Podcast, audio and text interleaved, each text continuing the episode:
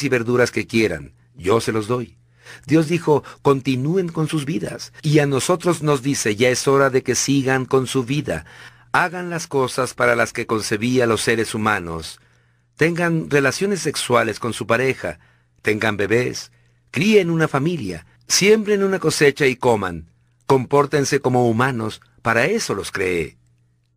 Es posible que sientas que el único momento en que agradas a Dios es cuando desarrollas una actividad espiritual como leer la Biblia, asistir a la iglesia, orar o testificar.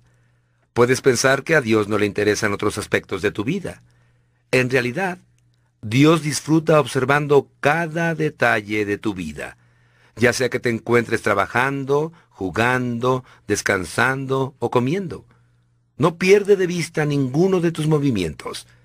La Biblia nos dice que el Señor dirige los pasos del hombre devoto, que Él se complace con todos los detalles de su vida. Cualquier actividad humana, excepto pecar, puede realizarse para agradar a Dios, si la hacemos con una actitud de alabanza. Podemos lavar los platos, reparar motores, vender productos, diseñar programas de computación, sembrar la tierra o criar una familia para la gloria de Dios. Como un padre orgulloso de sus hijos, Dios disfruta de manera especial viéndonos usar los talentos y habilidades que nos dio. Nos ha dado intencionalmente para su regocijo diferentes dones a cada uno. A algunas personas las ha creado para destacarse en lo atlético, a otras para ser más analíticas, Podemos tener capacidad para la mecánica, las matemáticas o la música, o para cualquiera de tantas otras habilidades. Al llevar a cabo estas actividades, podemos hacer que se dibuje una sonrisa en el rostro de Dios. La Escritura declara que Él ha formado a cada persona y ahora observa todo lo que hacemos.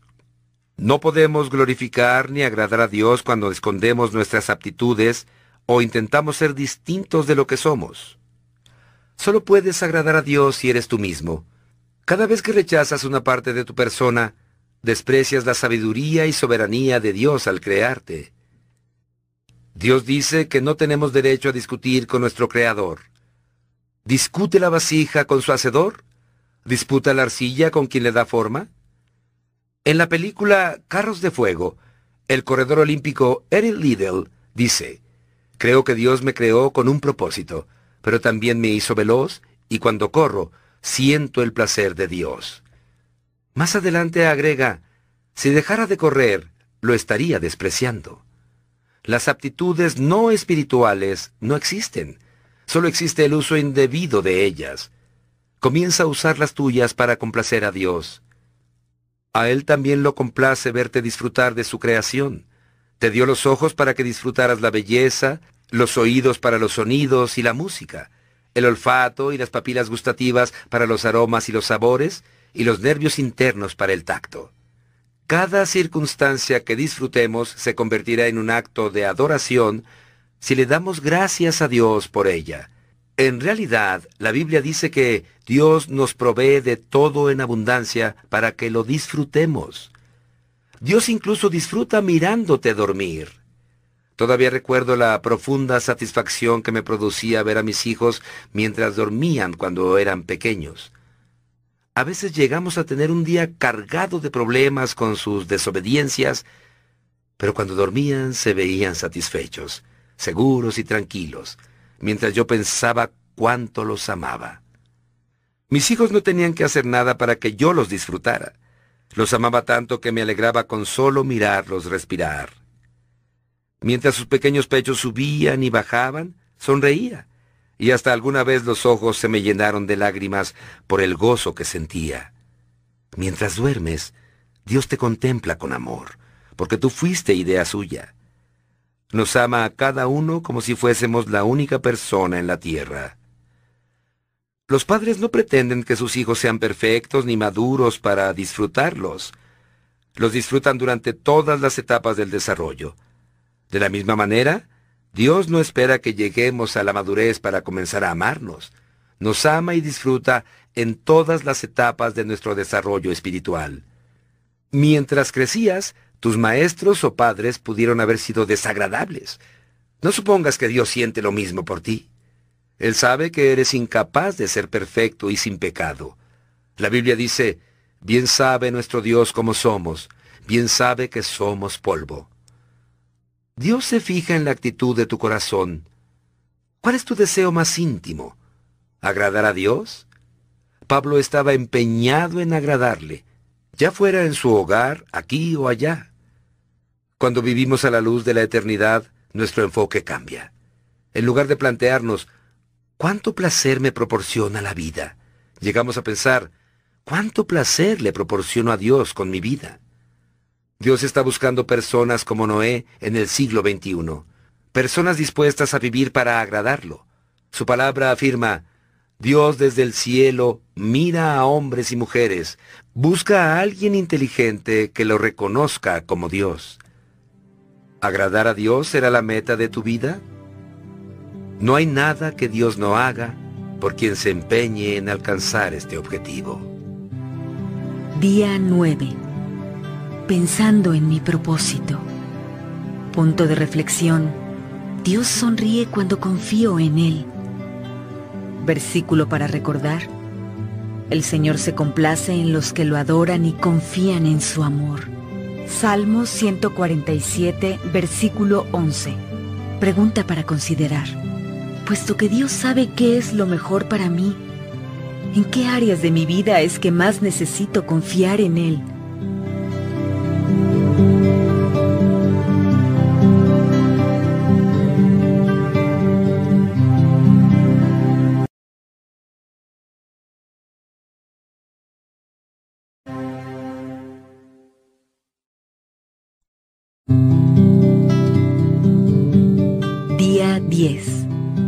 Corazón de la adoración.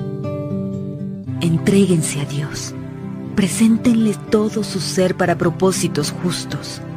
Romanos capítulo 6, versículo 13. El corazón de la adoración es rendirse, entregarse. La palabra rendición es poco popular. Es tan rechazada como la palabra sumisión. Implica derrota y nadie quiere ser un perdedor. La rendición evoca imágenes desagradables. Reconocer la derrota en la batalla, darse por vencido en un juego o ceder frente a un oponente más fuerte. Casi siempre se usa en un contexto negativo. Los delincuentes son atrapados y se rinden ante las autoridades. La cultura actual de competitividad nos enseña que nunca debemos darnos por vencidos y que nunca debemos rendirnos. Así que no se oye mucho hablar de rendirse. Si todo se trata de ganar, rendirse es inconcebible. Preferimos hablar de ganar, triunfar, superar las dificultades y conquistar. Nada de ceder, someternos, obedecer o entregarnos.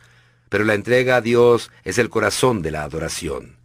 Es la respuesta natural al asombroso amor y misericordia de Dios. Nos entregamos a Él no por temor u obligación, sino por amor, porque Él nos amó primero. Después de escribir once capítulos de la carta a los romanos, explicando la increíble gracia de Dios con nosotros, Pablo nos exhorta a entregarle nuestra vida a Dios en adoración. Por lo tanto, mis amigos, mediante la inmensa misericordia de Dios hacia nosotros, ofrézcanse a Dios como sacrificio vivo, dedicados a su servicio y agradables a Él. Esta es la verdadera adoración que deben ofrecer. La verdadera adoración, agradar a Dios, se da cuando nos entregamos completamente a Dios. La primera y última palabra de ese versículo provienen del mismo verbo, ofrecer. Ofrecerte a Dios es la esencia de la adoración. A este acto de entrega personal se le llama de diversas maneras. Consagración, que Jesús sea el Señor de nuestra vida, tomar la cruz, morir al yo, ponerse en manos del Espíritu. Lo que importa es lo que se haga, no cómo se le llame. Dios quiere nuestra vida, toda nuestra vida. El 95% no es suficiente. Hay tres obstáculos que impiden nuestra entrega total a Dios. El temor, el orgullo y la confusión. No nos damos cuenta de cuánto nos ama Dios. Queremos controlar nuestra propia vida y malinterpretamos lo que significa la entrega. ¿Puedo confiar en Dios? La confianza es un ingrediente esencial de la entrega. No puedes entregarte a Dios si no confías en Él, pero tampoco puedes confiar en Él hasta que lo conozcas mejor. El temor impide entregarnos, pero el amor echa fuera el temor. Cuanto más nos demos cuenta de lo mucho que Dios nos ama, más fácil nos resultará la entrega. ¿Cómo sabes que Dios te ama? Él te demuestra su amor de muchas maneras. Te dice que te ama, nunca te pierde de vista, cuida de todos los detalles de tu vida, te dio la capacidad de disfrutar toda clase de placeres, tiene buenos planes para tu vida, te perdona y es cariñoso y paciente contigo. Él te ama mucho más de lo que te puedas imaginar. La mayor expresión de su amor es el sacrificio del Hijo de Dios por ti. Mas Dios muestra su amor para con nosotros en que siendo aún pecadores, Cristo murió por nosotros. Si quieres saber cuán importante eres para Dios, mira a Cristo con sus brazos extendidos en la cruz diciéndote, mi amor es así de grande. Prefiero morir a vivir sin ti. Dios no es un esclavizador cruel o un explotador que usa la fuerza bruta y la coerción para someternos. No intenta doblegar nuestra voluntad, sino que nos atrae hacia sí para que podamos ofrecernos libremente a Él. Dios es amante y libertador, y cuando nos entregamos a Él obtenemos libertad, no esclavitud. Cuando nos entregamos completamente a Jesús, descubrimos que no es un tirano, sino el Salvador. No es jefe, sino hermano. No es dictador, sino amigo. Reconozcamos nuestras limitaciones. El segundo obstáculo para nuestra entrega total es nuestro orgullo. No queremos admitir que somos meras criaturas y que no podemos controlarlo todo. Esa es la tentación más antigua. Llegarán a ser como Dios. Mucho de nuestro estrés se debe al deseo de control total. La vida es una lucha, pero lo que muchas personas ignoran es que la nuestra, como la de Jacob, es en realidad una lucha con Dios. Queremos ser Dios y de ninguna manera podremos ganar esa lucha. A. W. Tozer dijo, Muchos aún están confusos buscando. Apenas hacen pequeños progresos porque todavía no se han rendido del todo. Todavía pretendemos dar órdenes y entrometernos en la obra de Dios en nosotros. No somos Dios y nunca lo seremos. Somos seres humanos, cuando pretendemos ser Dios, acabamos pareciéndonos a Satanás, que pretendía eso mismo. Aceptamos nuestra humanidad con el intelecto, pero no con las emociones. Cuando nos enfrentamos a nuestras propias limitaciones, reaccionamos con irritación, enojo y resentimiento. Queremos ser más altos o más bajos, más inteligentes, más fuertes, más talentosos, más hermosos y más ricos. Queremos tener de todo y hacer cualquier cosa y nos disgustamos cuando eso no ocurre. Al darnos cuenta de que Dios dota a otros con las características que no tenemos, respondemos con envidia, celos y autocompasión. Lo que significa rendirse. La rendición a Dios no es resignación pasiva, ni fatalismo, ni una excusa para la pereza. No es aceptar el estado actual de las cosas. Todo lo contrario, es sacrificar nuestra vida y sufrir para cambiar lo que se debe modificar. Dios suele llamar a las personas consagradas a luchar por Él. La entrega no es para cobardes ni para quienes se dejan pisotear por todo el mundo. Tampoco significa dejar de pensar racionalmente. Dios no quiere desperdiciar la mente que te dio. No quiere robots a su servicio. La entrega no implica reprimir nuestra personalidad. Él quiere usar nuestra personalidad, que es única. En lugar de reducirla, la entrega potencia nuestra personalidad. es Luis señaló, cuanto más dejamos que Dios tome nuestra vida, más verdaderamente nos convertimos en lo que somos, porque Él nos creó. Él inventó todas las distintas personas que hemos sido destinados a ser. Cuando me vuelvo a Cristo, cuando me rindo a su personalidad, Recién entonces comienzo a adquirir mi verdadera personalidad. La entrega se demuestra mejor con la obediencia y la confianza. Dices, sí, Señor, a cualquier cosa que te pida. Decirle, no, Señor, sería una contradicción. No podemos llamarle Señor a Jesús si nos negamos a obedecerle. Después de pasar la noche pescando infructuosamente, Simón fue un modelo de entrega cuando Jesús le dijo que intentara de nuevo. Maestro, hemos estado trabajando duro toda la noche y no hemos pescado nada. Pero como tú me lo mandas, echaré las redes. Las personas consagradas obedecen la palabra de Dios, incluso aunque piensen que no tiene sentido. Otro aspecto de una vida completamente consagrada es la confianza. Abraham siguió la guía de Dios sin saber a dónde lo llevaría. Ana esperó el tiempo perfecto de Dios sin saber cuándo sería. María esperaba un milagro sin saber cómo.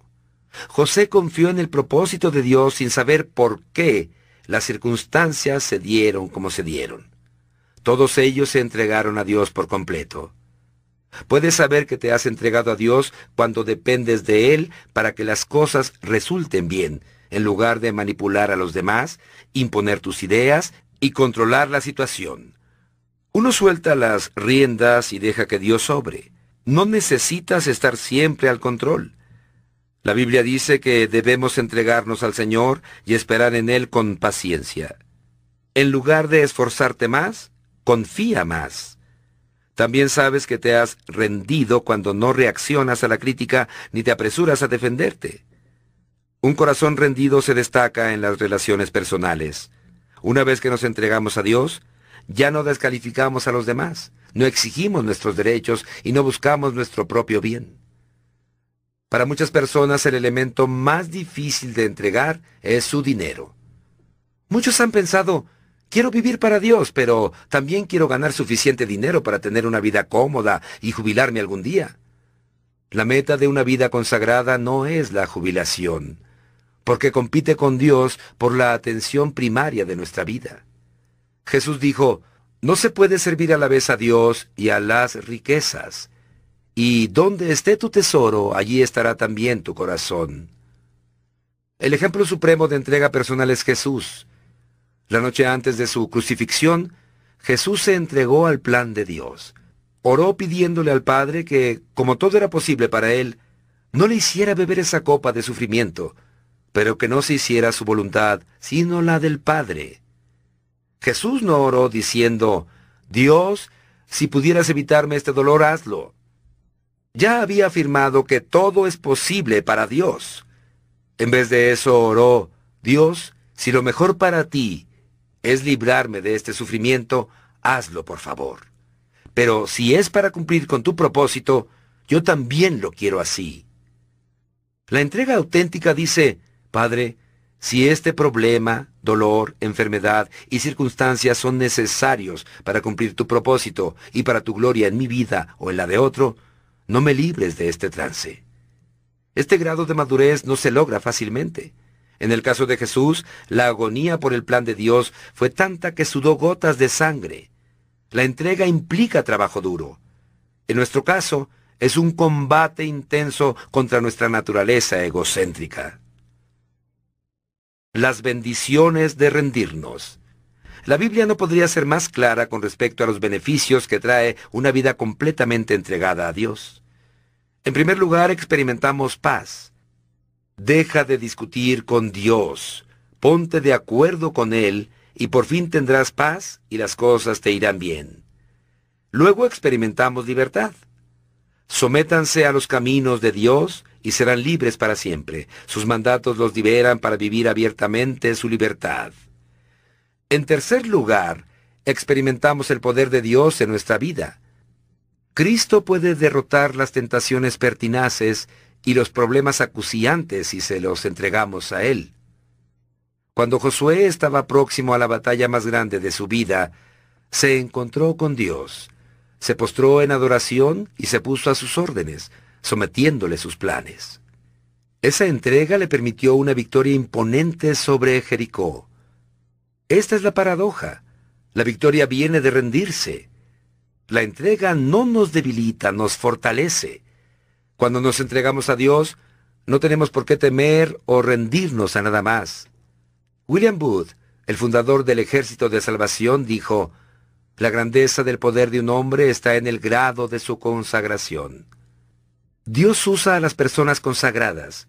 Dios eligió a María para ser la madre de Jesús, no porque fuera talentosa o rica o hermosa, sino porque era una persona completamente consagrada a Él.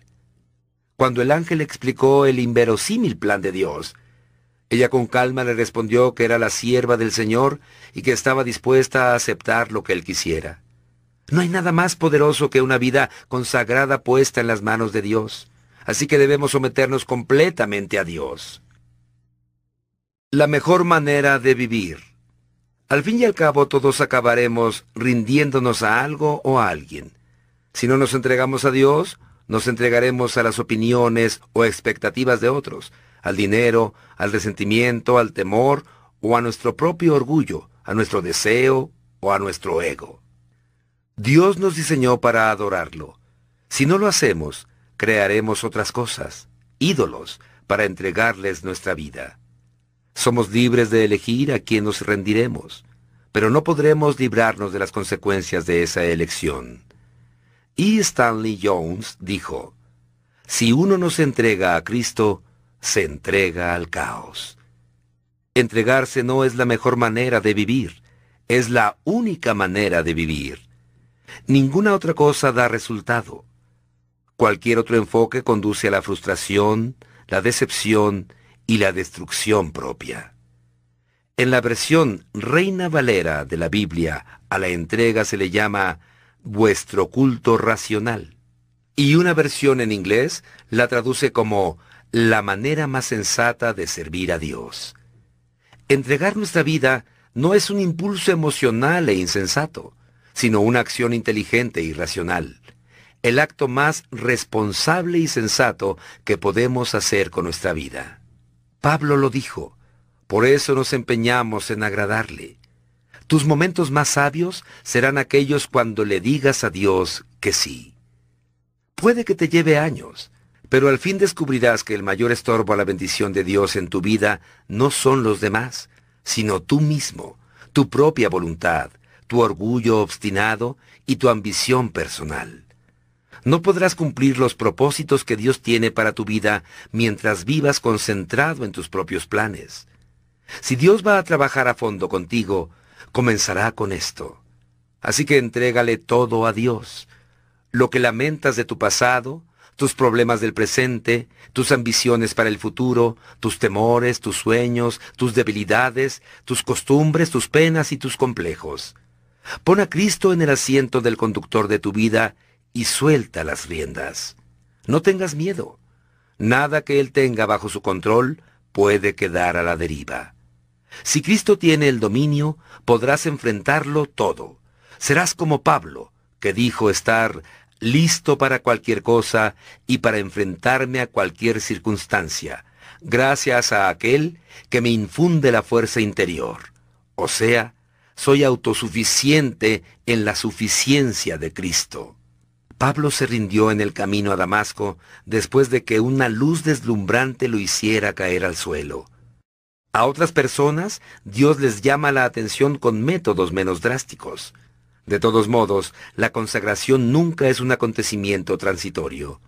Pablo dijo, cada día muero.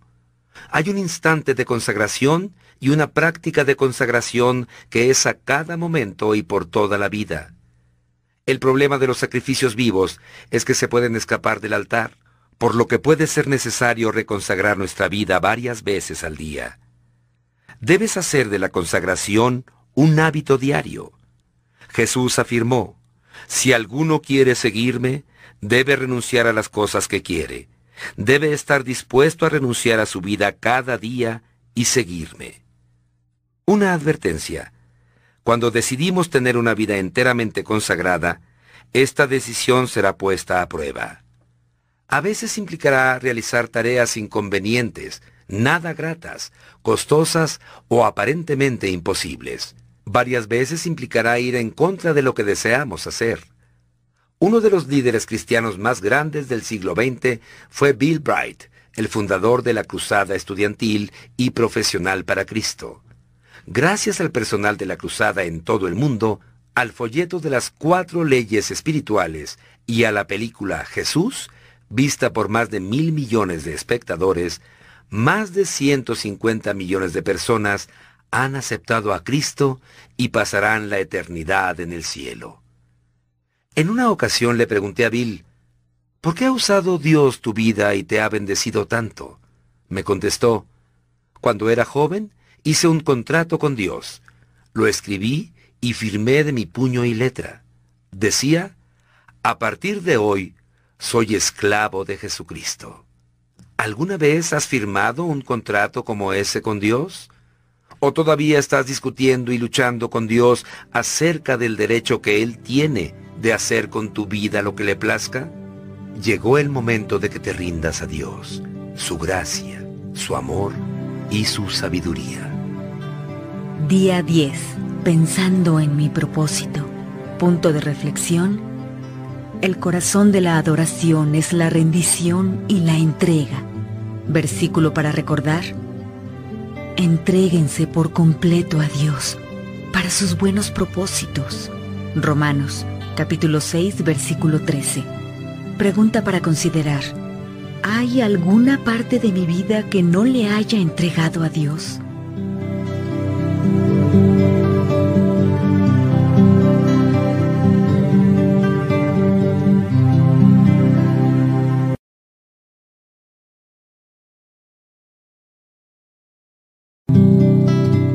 Día 11. Hagámonos los mejores amigos de Dios. Porque si, cuando éramos enemigos de Dios, fuimos reconciliados con Él mediante la muerte de su Hijo, ¿con cuánta más razón seremos salvados del castigo de Dios por su vida? Romanos capítulo 5 versículo 10. Dios quiere ser tu mejor amigo. Nuestra relación con Dios tiene diferentes aspectos. Dios es el creador y el hacedor, el Señor y el Maestro, juez, redentor, Padre, Salvador y mucho más. Pero la verdad más impactante es que el Dios Todopoderoso anhela ser nuestro amigo. En el jardín del Edén vemos la relación ideal de Dios con nosotros. Adán y Eva disfrutaban de una amistad íntima con Él. No había rituales, ni ceremonias, ni religión, simplemente una relación sencilla y cariñosa entre Dios y las personas que había creado. Sin los estorbos de la culpa o el temor, Adán y Eva se deleitaban en Dios y Él en ellos. Dios nos creó para vivir continuamente en su presencia. Pero después de la caída, esa relación ideal se estropeó. Solo unas pocas personas en el Antiguo Testamento tuvieron el privilegio de la amistad divina. A Moisés y a Abraham se les llamó amigos de Dios. De David se nos dice que para Dios era un hombre conforme a su corazón, y Job, Enoch y Noé tenían una amistad íntima con Dios. Pero en el Antiguo Testamento, el temor de Dios predomina más que la amistad. Jesús cambió esa situación. Al pagar por nuestros pecados en la cruz, el velo del templo que simbolizaba nuestra separación de Dios se rasgó de arriba a abajo como señal de que el acceso directo a Dios estaba nuevamente abierto. A diferencia de los sacerdotes del Antiguo Testamento que debían prepararse durante horas antes de reunirse con Él, nosotros ahora podemos acercarnos a Dios en cualquier momento. La Biblia dice que ahora tenemos la maravillosa alegría del Señor en nuestras vidas, gracias a que Cristo murió por nuestros pecados y nos hizo sus amigos. La amistad con Dios solo es posible por su gracia y el sacrificio de Jesús. Dios nos reconcilió. Por medio de Cristo nos transformó de enemigos en amigos. Un viejo himno dice, Oh, qué amigo tenemos en Cristo. Pero en realidad, Dios nos invita a disfrutar de amistad y comunión con las tres personas de la Trinidad. Nuestro Padre, el Hijo y el Espíritu Santo. Jesús dijo, Ya no los llamo siervos, porque el siervo no está al tanto de lo que hace su amo. Los he llamado amigos, porque todo lo que a mi Padre le oí decir, se lo he dado a conocer a ustedes. La palabra amigo en este versículo no se refiere a un conocido ocasional, sino a una relación estrecha y de confianza. El mismo término se usa para referirse al padrino del novio en la boda y al círculo de amigos más íntimo y las personas de confianza del rey. En las cortes reales, los siervos deben mantener cierta distancia prudente del rey. Pero sus amigos íntimos disfrutan de un contacto estrecho, así como de acceso directo al rey y de información confidencial. Es difícil comprender por qué Dios quiere ser mi amigo íntimo, pero la Biblia declara que Dios es apasionado con respecto a su relación con nosotros. Dios tiene el anhelo intenso de que lo conozcamos íntimamente. En efecto, planificó el universo y estructuró la historia incluyendo los detalles de nuestra vida para que pudiésemos ser sus amigos. La escritura afirma, de un solo hombre hizo todas las naciones para que habitaran toda la tierra, y determinó los periodos de su historia y las fronteras de sus territorios. Esto lo hizo Dios para que todos lo busquen y aunque sea a tientas, lo encuentren. Conocer y amar a Dios es nuestro gran privilegio. Ser conocido y amado por Él es su mayor placer. Él dice, si alguien ha de gloriarse, que se gloríe de conocerme y de comprender que yo soy el Señor, pues es lo que a mí me agrada.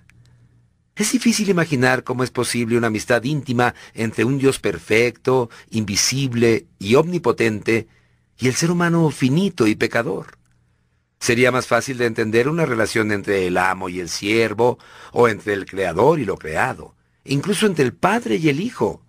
Pero, ¿qué significa que Dios quiera ser mi amigo? Si consideramos las vidas de los amigos de Dios en la Biblia, podemos aprender seis secretos de la amistad con Dios. Veamos dos secretos en este capítulo y los cuatro restantes en el siguiente. ¿Cómo llegar a ser el mejor amigo de Dios? Mediante la conversación constante. No sería posible desarrollar una relación estrecha con Dios si solo asistimos a la iglesia una vez a la semana, ni tampoco si solo tenemos un rato a solas con Dios. La amistad con Dios se cultiva cuando compartimos todas nuestras vivencias con Él. Por supuesto que es importante establecer el hábito del devocional diario con Dios, pero Él quiere ser más que una cita en nuestra agenda. Quiere ser incluido en cada actividad, en cada conversación, en cada problema y hasta en cada uno de nuestros pensamientos.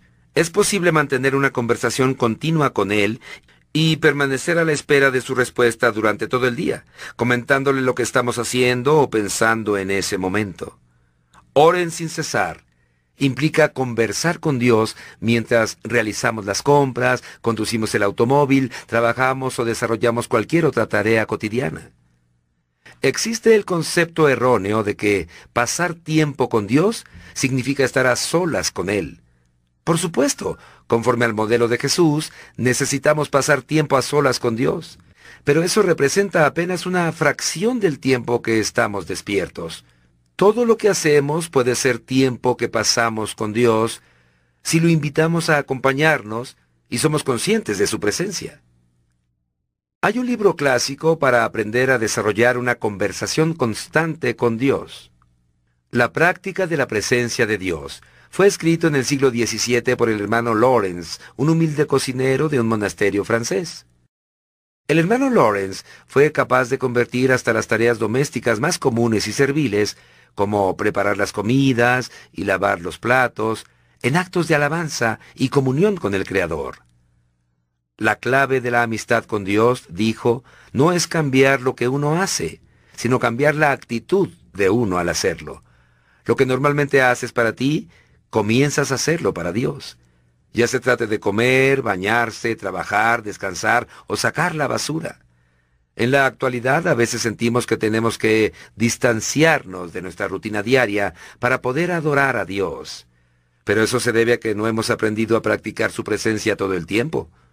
Al hermano Lorenz le resultaba fácil adorar a Dios mientras desarrollaba las tareas comunes de la vida. No tenía que viajar para asistir a retiros espirituales especiales. Ese es el ideal de Dios. En el Edén, la adoración no era un acontecimiento al que había que asistir, sino una actitud ininterrumpida. Adán y Eva estaban en comunión constante con Dios.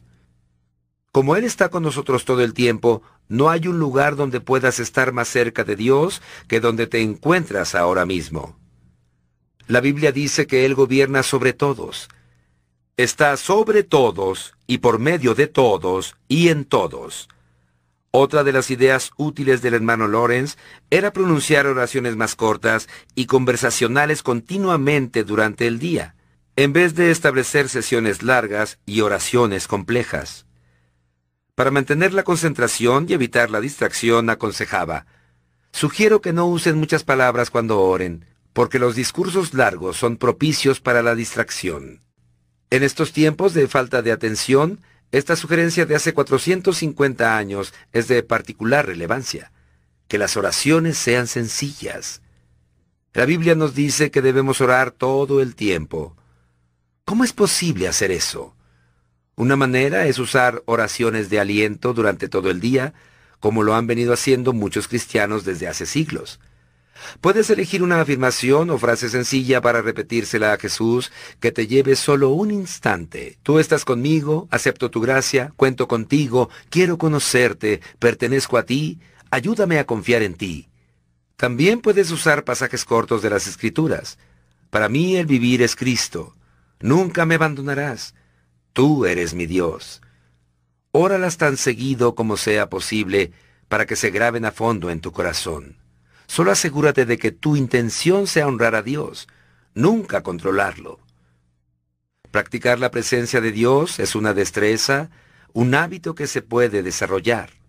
Así como los músicos practican escalas todos los días para tocar melodías hermosas con desenvoltura, debes obligarte a pensar en Dios varias veces al día, Debes entrenar tu mente para recordar a Dios. Al principio, necesitarás crear recordatorios para traer regularmente a la memoria el pensamiento de que Dios está a tu lado en ese instante.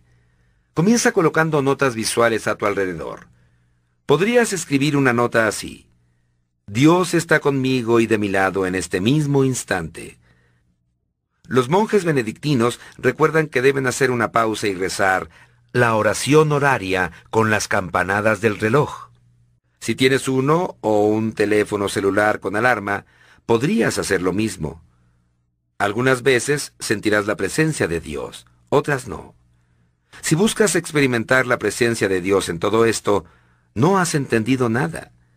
No alabamos a Dios para sentirnos bien, sino para hacer el bien. Nuestra meta no es tener una sensación, sino una conciencia continua de la realidad de que Dios está siempre presente. Ese es el estilo de vida de adoración. Mediante la meditación continua. La segunda manera de consolidar una amistad con Dios es pensar en su palabra durante el día. Eso se llama meditación. Y la Biblia repetidas veces nos exhorta a meditar en quién es Dios, lo que ha hecho y lo que ha dicho. Es imposible ser amigos de Dios si no sabemos lo que dice. No podemos amar a Dios si no lo conocemos, y no podemos conocerlo si no conocemos su palabra. Ella dice que Dios se revelaba a Samuel y le comunicaba su palabra. Si bien no podemos pasarnos 24 horas estudiando la Biblia, podemos pensar en ella durante el día recordando versículos que hemos leído o memorizado y reflexionando en ellos. A veces se cree que la meditación es un ritual difícil y misterioso, practicado por místicos o monjes en aislamiento. Sin embargo, meditar es simplemente pensar con concentración, algo que cualquiera puede aprender y usar en cualquier lado. Cuando le damos vuelta en la cabeza a un problema, decimos que tenemos una preocupación. Cuando piensas en la palabra de Dios y le das vuelta en tu cabeza, llamamos a eso meditación. Si sabes cómo preocuparte, ya sabes cómo meditar. En vez de pensar con insistencia en tus problemas, necesitas cambiar la atención de tus problemas a los versículos bíblicos. Cuanto más medites en la palabra de Dios, tendrás menos de qué preocuparte. Dios consideraba a Job y a David sus amigos porque valoraban su palabra por encima de todas las demás cosas, y pensaban en ella continuamente en el transcurso del día. Job admitió, no me he apartado de los mandamientos de sus labios. En lo más profundo de mi ser he atesorado las palabras de su boca. David dijo, cuánto amo yo tu ley. Todo el día medito en ella, y sus palabras constantemente están en mis pensamientos. No puedo dejar de pensar en ellas.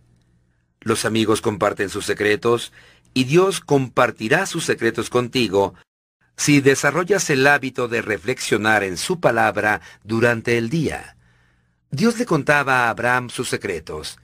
Hizo lo mismo con Daniel, Pablo, los discípulos y otros amigos. Al leer la Biblia y escuchar un sermón o una grabación, no olvides lo que escuchaste cuando te vayas. Desarrolla la práctica de repasar la verdad en tu mente. Reflexiona sobre lo que has leído o escuchado, dale vuelta en la cabeza. Cuanto más tiempo dediques a repasar lo que Dios dijo, más entenderás los secretos de esta vida que pasan inadvertidos para muchas personas. La Biblia afirma, ser amigos de Dios es privilegio de quienes lo reverencian. Solo con ellos comparte Él los secretos de sus promesas. En el capítulo siguiente consideraremos otros cuatro secretos para cultivar una amistad con Dios, pero no esperes hasta mañana. Comienza hoy mismo a practicar una conversación constante con Dios y la meditación continua de su palabra. La oración nos permite hablar con Dios. La meditación permite que Él nos hable. Ambas son esenciales para ser amigos de Dios. Día 11. Pensando en mi propósito. Punto de reflexión. Dios quiere ser mi mejor amigo. Versículo para recordar. Ser amigos de Dios es privilegio de quienes lo reverencian. Salmo 25, versículo 14. Pregunta para considerar. ¿Qué puedo hacer para recordar que debo pensar en Dios y hablar con Él más a menudo durante el día?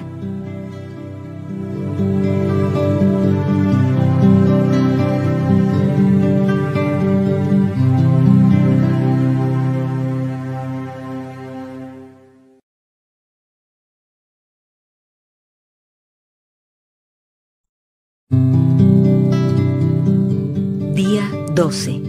Desarrolla tu amistad con Dios. El Señor al íntegro le brinda su amistad. Proverbios capítulo 3 versículo 32. Acérquense a Dios y Él se acercará a ustedes. Santiago capítulo 4 versículo 8. Estás tan cerca de Dios como lo decidas. Como en cualquier amistad, debemos trabajar para desarrollar la nuestra con Dios. Ella no se da por casualidad. Requiere voluntad, tiempo y energía. Si deseas un vínculo más estrecho e íntimo con Dios, deberás aprender a comunicarle tus sentimientos con sinceridad, a confiar en Él cuando le pidas que haga algo, a aprender a interesarte en lo que a Él le interesa y a procurar su amistad más que ninguna otra cosa. Debo ser sincero con Dios. La primera piedra para edificar una amistad profunda con Dios es tener sinceridad con relación a nuestras faltas y sentimientos. Dios no espera que seamos perfectos, pero sí insiste en que seamos completamente sinceros. En las Escrituras, ninguno de los amigos de Dios era perfecto. Si la perfección fuera un requisito para ser amigo suyo, nunca podríamos serlo. Es una dicha que, por la gracia de Dios, Jesús todavía sea amigo de pecadores. En la Biblia los amigos de Dios fueron sinceros con respecto a sus sentimientos, se quejaban y discutían con Él, ponían sus decisiones en tela de juicio y hasta lo acusaban. Esta franqueza no parecía molestarle a Dios, es más, la estimuló. Dios permitió que Abraham pusiera en tela de juicio y cuestionara la destrucción de la ciudad de Sodoma. Abraham insistió con Dios para que no destruyera la ciudad. Negoció con él, intercediendo por si hubiera al menos cincuenta justos hasta conseguir llegar apenas a diez. Dios también escuchó pacientemente las acusaciones de David, que se quejaba de la injusticia, la traición y el abandono. Dios no mató a Jeremías cuando dijo que él había hecho trampa. Job pudo darle rienda suelta a su amargura durante el calvario que pasó, y, al final, Dios mismo lo defendió por ser sincero y amonestó a sus amigos por su falta de autenticidad.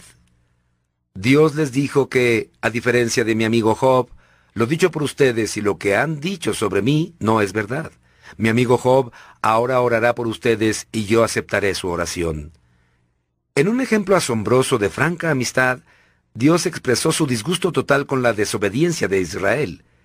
Le dijo Moisés que cumpliría la promesa de darles a los israelitas la tierra prometida, pero que no daba un paso más con ellos en el desierto.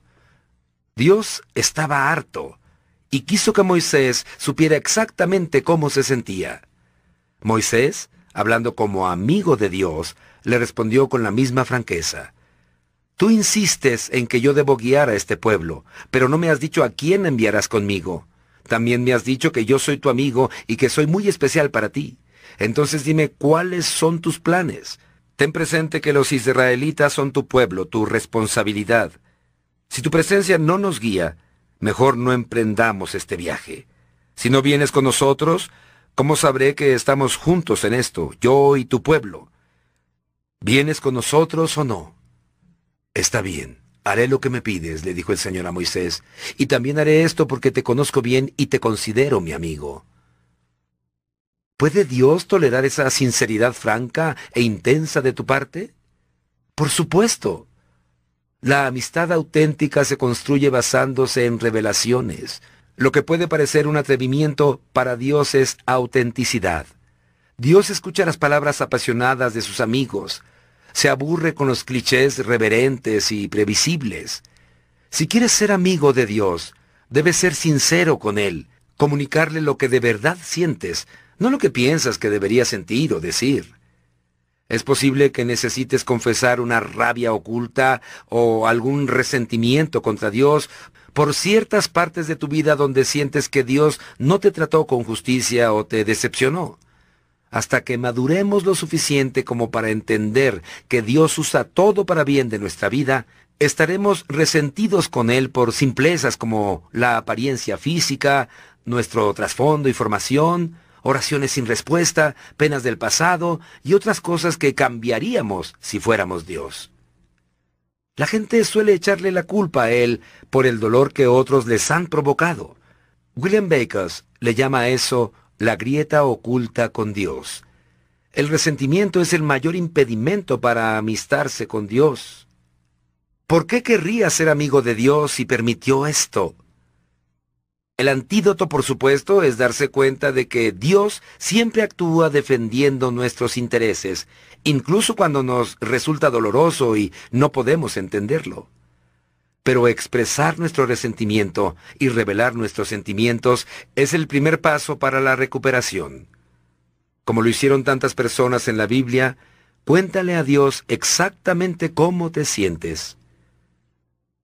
Dios dejó sus instrucciones con respecto a la sinceridad sin tapujos en el libro de los Salmos, un manual de adoración lleno de protestas y desvaríos, dudas, temores, resentimientos y sentidas pasiones combinadas con gratitud, alabanza y afirmaciones de fe. En ese libro se han catalogado todas las emociones. Cuando leas las emotivas confesiones de David y otros, entenderás que así es como Dios quiere que lo adores, sin ocultarle ningún sentimiento. Podemos orar como el salmista. En su presencia expongo mi queja, en su presencia doy a conocer mi angustia cuando me encuentro totalmente deprimido. Es alentador saber que todos los amigos más íntimos de Dios, Moisés, David, Abraham, Job, entre otros, tuvieron sus momentos de duda. Pero en vez de disimular su desconfianza con piadosa hipocresía, la expresaron con sinceridad franca y públicamente. Expresar nuestras dudas suele ser el primer paso hacia el siguiente nivel de intimidad con Dios. Debo obedecer a Dios en fe. Siempre que confiemos en la sabiduría divina y hagamos todo lo que nos manda, aunque no lo entendamos, estaremos afianzando la amistad con Dios. Usualmente no pensamos en la obediencia como una característica de la amistad. La reservamos para las relaciones con los padres, el jefe o alguien en autoridad, pero no con un amigo. Sin embargo, Jesús dejó bien claro que la obediencia es una condición para la intimidad con Dios. Él dijo, ustedes son mis amigos si hacen lo que yo les mando.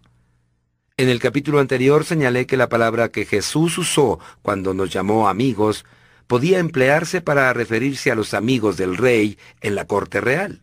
Si bien estos compañeros cercanos tenían privilegios especiales, aún así estaban sujetos al rey y tenían que obedecer sus órdenes. Somos amigos de Dios, pero no somos sus iguales. Él es nuestro líder cariñoso y nosotros lo seguimos. Obedecemos a Dios no por obligación, temor o compulsión, sino porque lo amamos y confiamos en que sabe lo que es mejor para nosotros. Queremos seguir a Cristo porque estamos agradecidos por todo lo que ha hecho por nosotros, y cuanto más de cerca le sigamos, más estrecha será nuestra amistad. Los no creyentes piensan que los cristianos obedecen por obligación, porque se sienten culpables o por temor al castigo, pero es todo lo contrario. Obedecemos por amor porque nos ha perdonado y liberado, y nuestra obediencia nos llena de gozo. Jesús dijo, Así como el Padre me ha amado a mí, también yo los he amado a ustedes. Permanezcan en mi amor. Si obedecen mis mandamientos, permanecerán en mi amor, así como yo he obedecido los mandamientos de mi Padre y permanezco en su amor. Les he dicho esto para que tengan mi alegría y así su alegría sea completa. Fíjate en que Jesús simplemente espera que hagamos lo mismo que Él hizo con el Padre. Esa relación es el modelo para establecer nuestra amistad con Él. Jesús hizo todo lo que el Padre le pidió que hiciera y lo hizo por amor. La verdadera amistad no es pasiva, sino activa. Cuando Jesús nos pide que amemos a los demás, que ayudemos a los necesitados, compartamos nuestros recursos, tengamos una vida limpia, estemos dispuestos a perdonar y atraer a otros a Él, el amor nos impulsa a obedecerlo al instante. Muchas veces se nos desafía a hacer grandes cosas para Dios. En realidad, a Él le agrada más que hagamos pequeñas cosas con obediencia y por amor podrán pasar inadvertidas para los demás, pero Dios las ve y las considera actos de adoración. Las grandes oportunidades suelen venir una sola vez en la vida, pero estamos rodeados de pequeñas oportunidades todos los días. Podemos alegrar a Dios hasta con actos tan sencillos como decir la verdad, ser generosos y animar a los demás. Dios atesora estos simples gestos de obediencia más que nuestras oraciones, alabanzas y ofrendas. La Biblia nos dice, ¿qué le agrada más al Señor que se le ofrezcan holocaustos y sacrificios o que se obedezca lo que Él dice? El obedecer vale más que el sacrificio. Jesús comenzó su ministerio público a la edad de 30 años cuando Juan lo bautizó. Este es mi Hijo amado, estoy muy complacido con él. ¿Qué hizo Jesús durante 30 años que agradaba tanto a Dios? La Biblia no nos dice nada con respecto a esos años ocultos, a excepción de una frase aislada en Lucas capítulo 2, versículo 51. Regresó con sus padres a Nazaret y vivió en obediencia a ellos. Treinta años de vivir agradando a Dios se resumen en dos palabras, vivió obedientemente. Debo valorar lo que Dios valora. Esto es lo que hacen los amigos, se interesan en lo que la otra persona considera importante. Mientras más amigos seas de Dios, más te importará lo que a Él le importa, más nos afligirá lo que a Él le aflige, y más nos alegraremos con lo que a Él le agrada. Pablo es el mejor ejemplo de esto. Los planes de Dios eran los suyos y se apasionaba por las mismas cosas que apasionaban a Dios. Pedía que le aguantaran la tontería de estar tan preocupado por los corintios, porque se debía a la pasión de Dios quemándole por dentro. David sentía lo mismo. La pasión por la casa de Dios lo consumía y sentía que los que insultaban a Dios también lo insultaban a él. ¿Qué es lo que más le importa a Dios? La redención de su pueblo. Quiere hallar a todos sus hijos que se han perdido. Jesús vino al mundo por ese motivo principal. El hecho más preciado para Dios es la muerte de su Hijo. Lo segundo más valioso es cuando sus hijos comparten esa noticia con otros. Si somos amigos de Dios, nos deben importar todas las personas a nuestro alrededor, porque también le preocupan a Dios. Los amigos de Dios les hablan a sus amigos acerca de Dios. Debo desear la amistad con Dios más que nada. Los salmos están repletos de ejemplos de este anhelo. David deseaba con pasión conocer a Dios por encima de todo. Usó palabras como anhelo, ansia, sed, hambre. Anhelaba a Dios. Dijo, solo una cosa he pedido al Señor, solo una cosa deseo, estar en el templo del Señor todos los días de mi vida para adorarlo en su templo y contemplar su hermosura. En otro salmo dijo, Tu amor es mejor que la vida. La pasión con que Jacob deseaba la bendición de Dios en su vida fue tan intensa que luchó toda la noche en el campo con Dios y le dijo, No te soltaré hasta que me bendigas. La parte más llamativa de esta historia es que Dios, que es todopoderoso, lo dejó ganar. Dios no se ofende cuando luchamos con Él, porque este encuentro requiere contacto personal, y eso nos acerca a Él. También es una actividad apasionada y a Dios le encanta cuando nos emocionamos con Él. Pablo fue otro hombre entusiasmado por su amistad con Dios. No había nada más importante. Era prioritaria, el enfoque único y la meta principal de su vida. Dios usó a Pablo de manera tan grande justamente por esta razón. Una versión amplificada de la Biblia expresa cabalmente la intensidad de la pasión que Pablo sentía. Mi firme propósito es conocerlo mejor, para poder progresivamente conocerlo más a fondo y más íntimamente, sintiendo, percibiendo y entendiendo las maravillas de su persona con mayor intensidad y más claridad. Lo cierto es que estás tan cerca de Dios como tú lo deseas.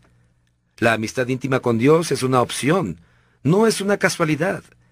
Debes tener la intención de buscarla. ¿Realmente la quieres? ¿Más que a cualquier otra cosa? ¿Cuánto vale para ti? ¿Vale la pena que dejes otras cosas para conseguirla?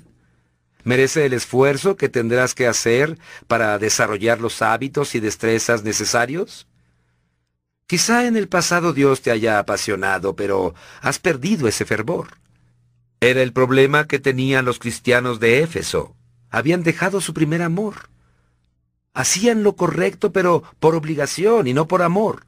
Si solo has estado cumpliendo con gestos espirituales, no deberías sorprenderte si Dios permite el dolor en tu vida.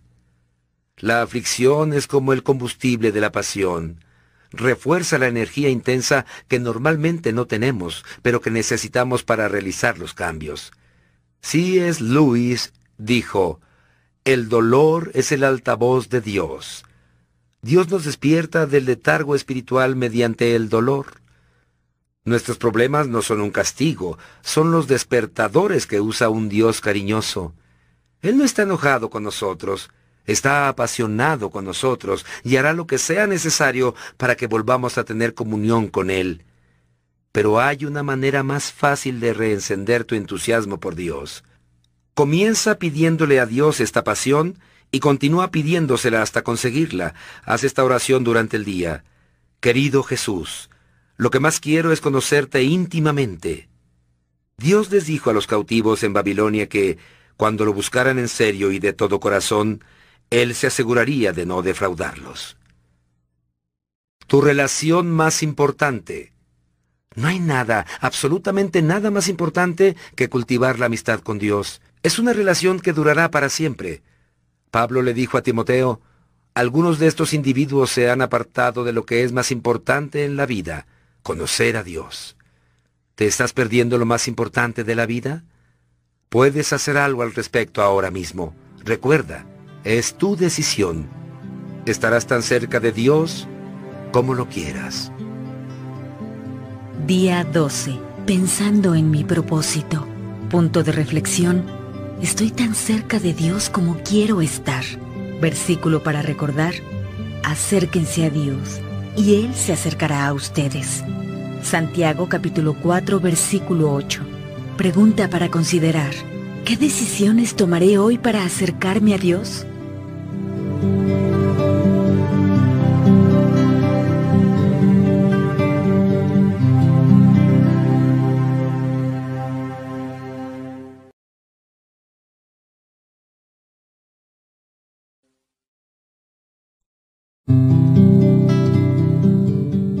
13. La adoración que agrada a Dios. Ama al Señor tu Dios con todo tu corazón, con toda tu alma, con toda tu mente y con todas tus fuerzas. Marcos capítulo 12, versículo 30. Dios quiere todo de ti. Dios no desea una parte de tu vida. Pide todo tu corazón, toda tu alma, toda tu mente y todas tus fuerzas. A Dios no le interesan los compromisos a medias, la obediencia parcial y las obras de tu tiempo y dinero. Quiere tu devoción plena, no pedacitos de tu vida. Una mujer samaritana en cierta ocasión discutió con Jesús acerca del mejor tiempo, lugar y estilo de adoración. Jesús le contestó que esos aspectos eran irrelevantes. El lugar de adoración no es tan importante como por qué adoramos y cuánto de nuestro ser le ofrecemos a Dios cuando lo hacemos. Hay una manera de adorar buena y mala. La Biblia dice, así que nosotros, que estamos recibiendo un reino inconmovible, seamos agradecidos. Inspirados por esta gratitud, adoremos a Dios como a Él le agrada, con temor reverente. La adoración que agrada a Dios tiene cuatro características. A Dios le agrada la adoración verdadera. La gente suele decir, me gusta pensar en Dios como alguien que... y plantean la idea de un Dios a quien les gustaría adorar.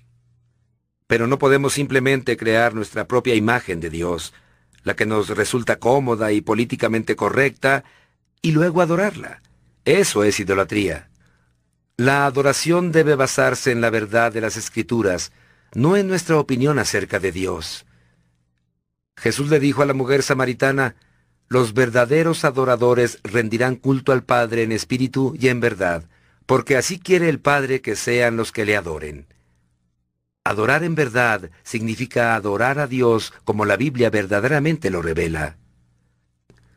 A Dios le agrada la adoración auténtica. Cuando Jesús dijo que debemos adorar en espíritu, no se refería al Espíritu Santo, sino a nuestro espíritu. Fuimos creados a imagen de Dios y por lo tanto somos un espíritu que reside en un cuerpo y Él diseñó nuestro espíritu para que pudiéramos comunicarnos con Él. La adoración es la respuesta de nuestro espíritu al Espíritu de Dios. Cuando Jesús dijo, Ama al Señor tu Dios con todo tu corazón y con toda tu alma, Quería decir que la adoración debe ser auténtica y sentida, de corazón. No se trata solo de decir las palabras correctas, debes creer en lo que dices.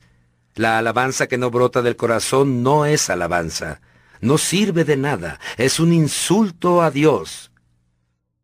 Cuando adoramos, Él mira más allá de nuestras palabras, observando la actitud de nuestro corazón. La Escritura afirma, la gente se fija en las apariencias, pero yo, el Señor, me fijo en el corazón. Como la adoración implica agradar a Dios, abarca nuestras emociones. Dios nos dio emociones para que pudiéramos adorarlo con sentimientos intensos, pero esas emociones deben ser genuinas, no fingidas. Dios odia la hipocresía. No quiere teatralidad, ni fingimiento, ni farsas en la adoración quiere nuestro amor sincero y verdadero. Podemos adorarlo con imperfecciones, pero no con falta de sinceridad. Por supuesto, la sinceridad por sí sola no es suficiente. Podemos ser sinceros y estar equivocados. Por eso se necesitan tanto el espíritu como la verdad. La adoración debe ser veraz y auténtica. La adoración que agrada a Dios es profundamente emocional y doctrinal. Con nuestro corazón, y nuestra cabeza. Muchas personas confunden las emociones conmovedoras producidas por la música con las estimuladas por el espíritu, pero no son iguales. La verdadera adoración ocurre cuando nuestro espíritu responde a Dios no a una melodía. En realidad, algunas canciones sentimentales e introspectivas entorpecen la adoración, porque de concentrarnos en Dios, pasamos a enfocarnos en nuestros sentimientos. Cuando adoramos, el factor de mayor distracción somos nosotros mismos, nuestros intereses y preocupaciones acerca de la impresión que damos. Los cristianos no se ponen de acuerdo con respecto a la manera más adecuada o auténtica de alabar a Dios. Pero estos argumentos lo que más reflejan son las distintas personalidades y trasfondos. La Biblia menciona diversas formas de alabanza.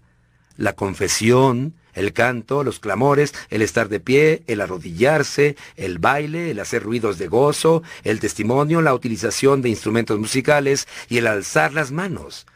El mejor estilo de adoración es el que más auténticamente representa nuestro amor a Dios, basado en el trasfondo y la personalidad que Dios nos dio.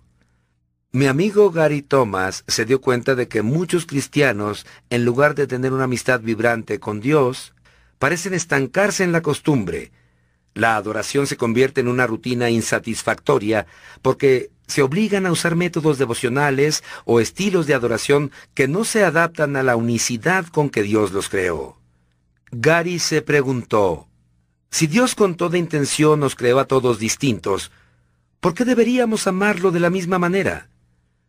De la lectura de los clásicos cristianos y basado en entrevistas, Gary descubrió que los cristianos, en el transcurso de dos mil años, han seguido diversos caminos para disfrutar la intimidad con Dios al aire libre, por medio del estudio, con el canto, con la danza, con expresiones artísticas, en el servicio a los demás, en la soledad, en comunión con otras personas y participando de muchas otras actividades.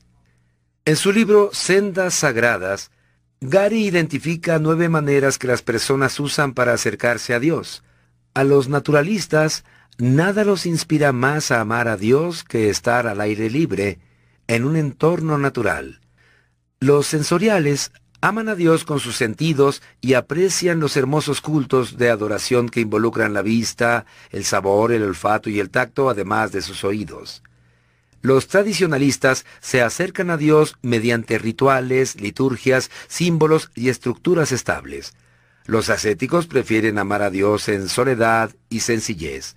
Los activistas aman a Dios enfrentándose al mal, luchando contra la injusticia y esforzándose por hacer de este mundo un mejor lugar para vivir.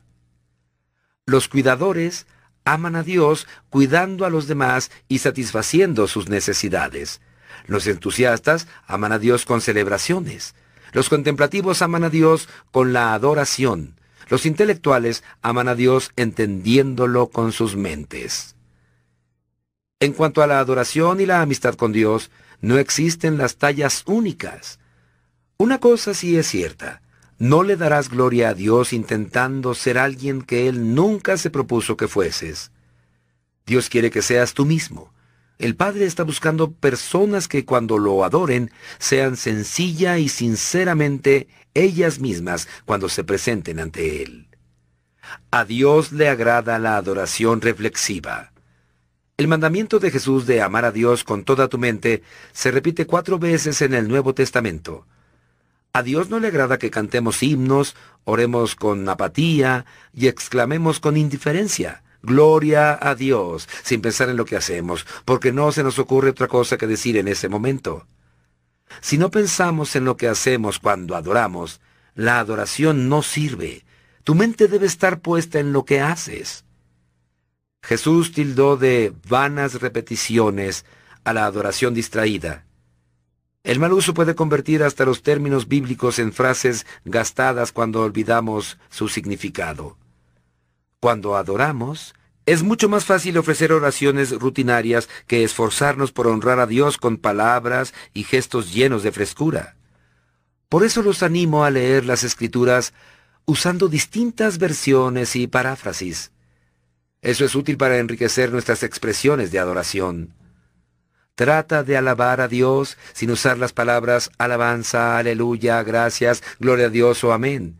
En vez de decir, solo queremos alabarte, haz una lista de sinónimos y usa palabras más novedosas como admirar, respetar, valorar, reverenciar, honrar y apreciar. Además, sé específico. Si alguien se te acerca y repite te alabo diez veces, es probable que pienses ¿por qué? Tú preferirías dos cumplidos específicos a veinte generalidades vagas. Dios también. Otra idea es hacer una lista de los diferentes nombres que tiene Dios y concentrarse en ellos. Los nombres de Dios no son arbitrarios, expresan distintos aspectos de su carácter. En el Antiguo Testamento, Dios se le reveló gradualmente a Israel, introduciendo nuevos nombres para sí y nos manda a alabar su nombre. Dios quiere que nuestras reuniones de adoración en público también tengan sentido. Pablo dedica un capítulo entero a este asunto en Primera de Corintios 14 y concluye, pero todo debe hacerse de una manera apropiada y con orden. Con respecto a este punto, Dios insiste en que nuestros cultos de adoración puedan ser entendidos por los no creyentes que estén presentes en nuestras reuniones de adoración. Pablo señaló que si tú das gracias a Dios con tu espíritu y te escucha algún extraño, no podrá unirse a tu oración porque no entenderá lo que dices. No podrá hacerlo porque no habrá comprendido nada. Tu oración podrá ser muy buena, pero no estarás ayudando a nadie. La Biblia nos ordena a ser sensibles con los no creyentes que están de visita en nuestras reuniones de adoración. Si hacemos caso omiso de este mandamiento, somos desobedientes y no tenemos amor. Si deseas una explicación más extensa acerca de este punto, consulta el capítulo La adoración puede ser testimonio en una iglesia con propósito. A Dios le agrada la adoración práctica. La palabra de Dios afirma, les ruego que cada uno de ustedes en adoración espiritual ofrezca su cuerpo como sacrificio vivo, santo y agradable a Dios. ¿Por qué quiere Dios tu cuerpo? ¿Por qué no dice ofrezcan su espíritu? Porque sin el cuerpo no podemos hacer nada en este planeta. En la eternidad recibiremos un cuerpo nuevo, mejorado, actualizado, pero mientras estemos sobre la tierra, Dios dice, dame lo que tengas. Él únicamente está siendo práctico con respecto a la adoración. ¿Has escuchado decir a las personas, esta noche no puedo ir a la reunión, pero estaré con ustedes en espíritu? ¿Saben lo que significa esto? Nada. No vale nada. Mientras estemos en esta tierra, nuestro espíritu solo puede estar donde esté nuestro cuerpo. Si tu cuerpo no está presente, no estás ahí. Cuando adoramos, debemos ofrecer nuestro cuerpo como sacrificio vivo. En la actualidad, asociamos el concepto de sacrificio con algo muerto, pero Dios quiere que seamos un sacrificio vivo. Quiere que vivamos para Él. Sin embargo, el problema de un sacrificio vivo es que se puede escapar del altar, y es lo que solemos hacer. Cantamos firmes y adelante, huestes de la fe, los domingos y los lunes desertamos. En el Antiguo Testamento a Dios le agradaban los sacrificios de adoración porque anunciaban el sacrificio de Jesús por nosotros en la cruz. Ahora bien, a Dios le agradan diferentes tipos de sacrificio de adoración. La gratitud, la alabanza, la humildad, el arrepentimiento, las ofrendas de dinero, la oración, el servicio a los demás y el compartir los recursos con los necesitados. La verdadera adoración tiene un precio. David lo sabía y dijo, No voy a ofrecer al Señor mi Dios holocaustos que nada me cuesten. La adoración sacrifica nuestro egocentrismo. No podemos exaltar a Dios y exaltarnos al mismo tiempo. No podemos adorar para impresionar a los demás y agradarnos a nosotros mismos. Necesitamos retirar deliberadamente el enfoque de nuestra persona. Cuando Jesús dijo, ama a Dios con todas tus fuerzas, quería señalar que la adoración requiere esfuerzo y energía. No es siempre ni lo más conveniente ni lo más cómodo, y en ocasiones la adoración es un acto de la voluntad absoluto, un sacrificio de buena voluntad. La adoración pasiva es una incongruencia. Ofrecemos sacrificio de adoración a Dios cuando lo alabamos aunque no tengamos ganas, cuando nos levantamos de la cama para adorarle, aunque estemos cansados, y cuando ayudamos a los demás, aunque estemos agotados. Eso agrada a Dios. Matt Redman, un líder inglés de adoración, cuenta cómo su pastor le enseñó a la iglesia el verdadero significado de la adoración. Para mostrarles que esta era más que la música, prohibió por un tiempo el canto en los servicios mientras aprendían otras maneras de adorar. Al cabo de ese tiempo, Matt había escrito el himno clásico El corazón de la adoración. Te traigo más que una canción, porque ella en sí no es lo que me pides. Buscas más adentro que lo que a simple vista parece. miras dentro de mi corazón. El corazón de este asunto es un asunto del corazón. Día 13. Pensando en mi propósito. Punto de reflexión. Dios quiere todo de mí. Versículo para recordar. Ama al Señor tu Dios con todo tu corazón, con toda tu alma, con toda tu mente y con todas tus fuerzas. Marcos capítulo 12, versículo 30. Pregunta para considerar. ¿Qué le agrada más a Dios en este momento? ¿Mi adoración en público o en privado? ¿Qué haré al respecto?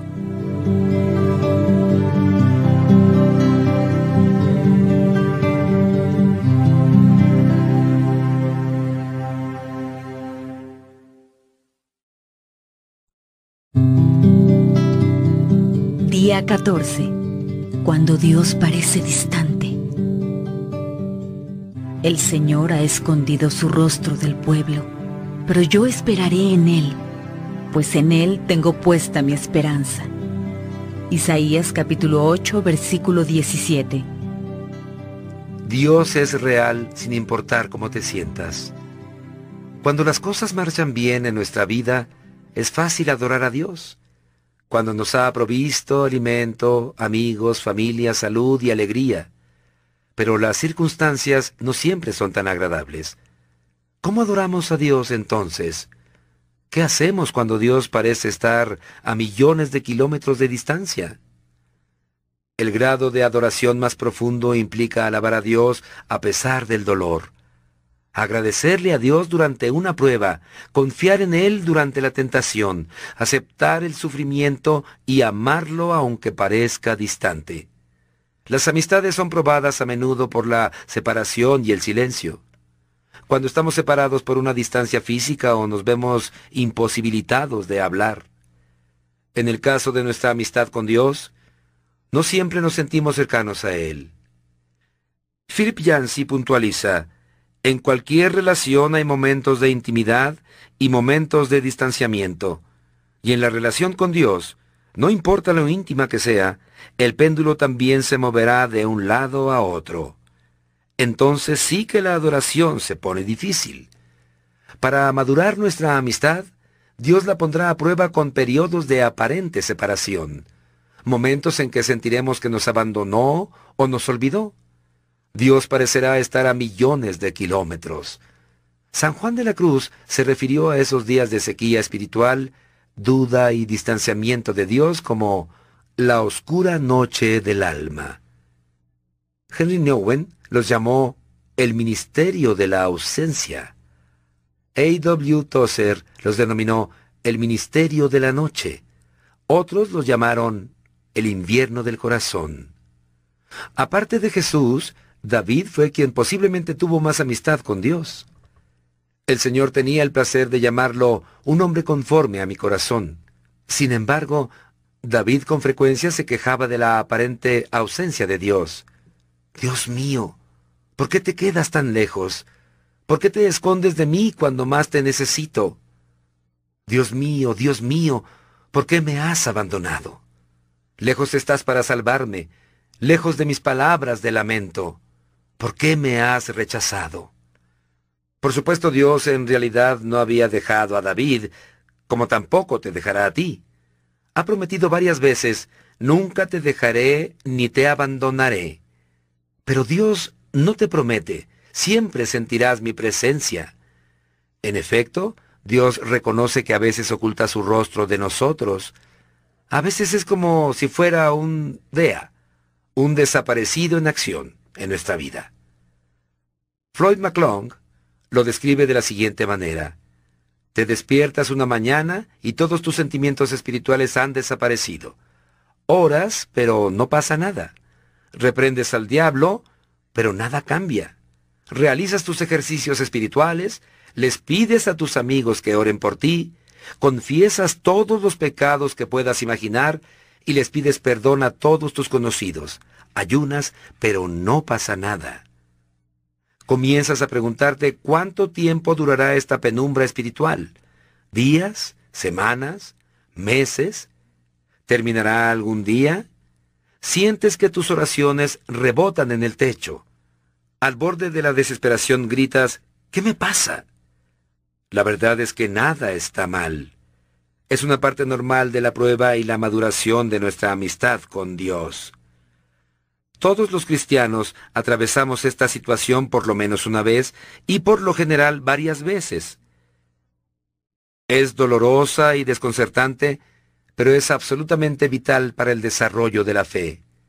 Job no perdió la esperanza cuando no sentía la presencia de Dios en su vida, porque tenía esa certeza. Dijo, si me dirijo hacia el este, no está allí. Si me encamino al oeste, no lo encuentro. Si está ocupado en el norte, no lo veo. Si se vuelve al sur, no alcanzo a percibirlo. Él, en cambio, conoce mis caminos. Si me pusiera a prueba saldría yo puro como el oro. Cuando Dios parece distante, puedes sentir que está enojado contigo o que te está disciplinando por algún pecado. Es cierto, el pecado sí nos puede desvincular de la amistad íntima con Dios. Entristecemos al Espíritu de Dios y apagamos nuestra comunión por medio de la desobediencia, el conflicto con los demás, las múltiples ocupaciones, la amistad con el mundo y otros pecados. Pero este sentimiento de abandono y distanciamiento de Dios no suele tener nada que ver con el pecado. Es una prueba de fe, una que todos debemos enfrentar. Seguirás amando, confiando, obedeciendo y adorando a Dios, aunque no sientas su presencia ni tengas prueba evidente y visible de su obra en tu vida?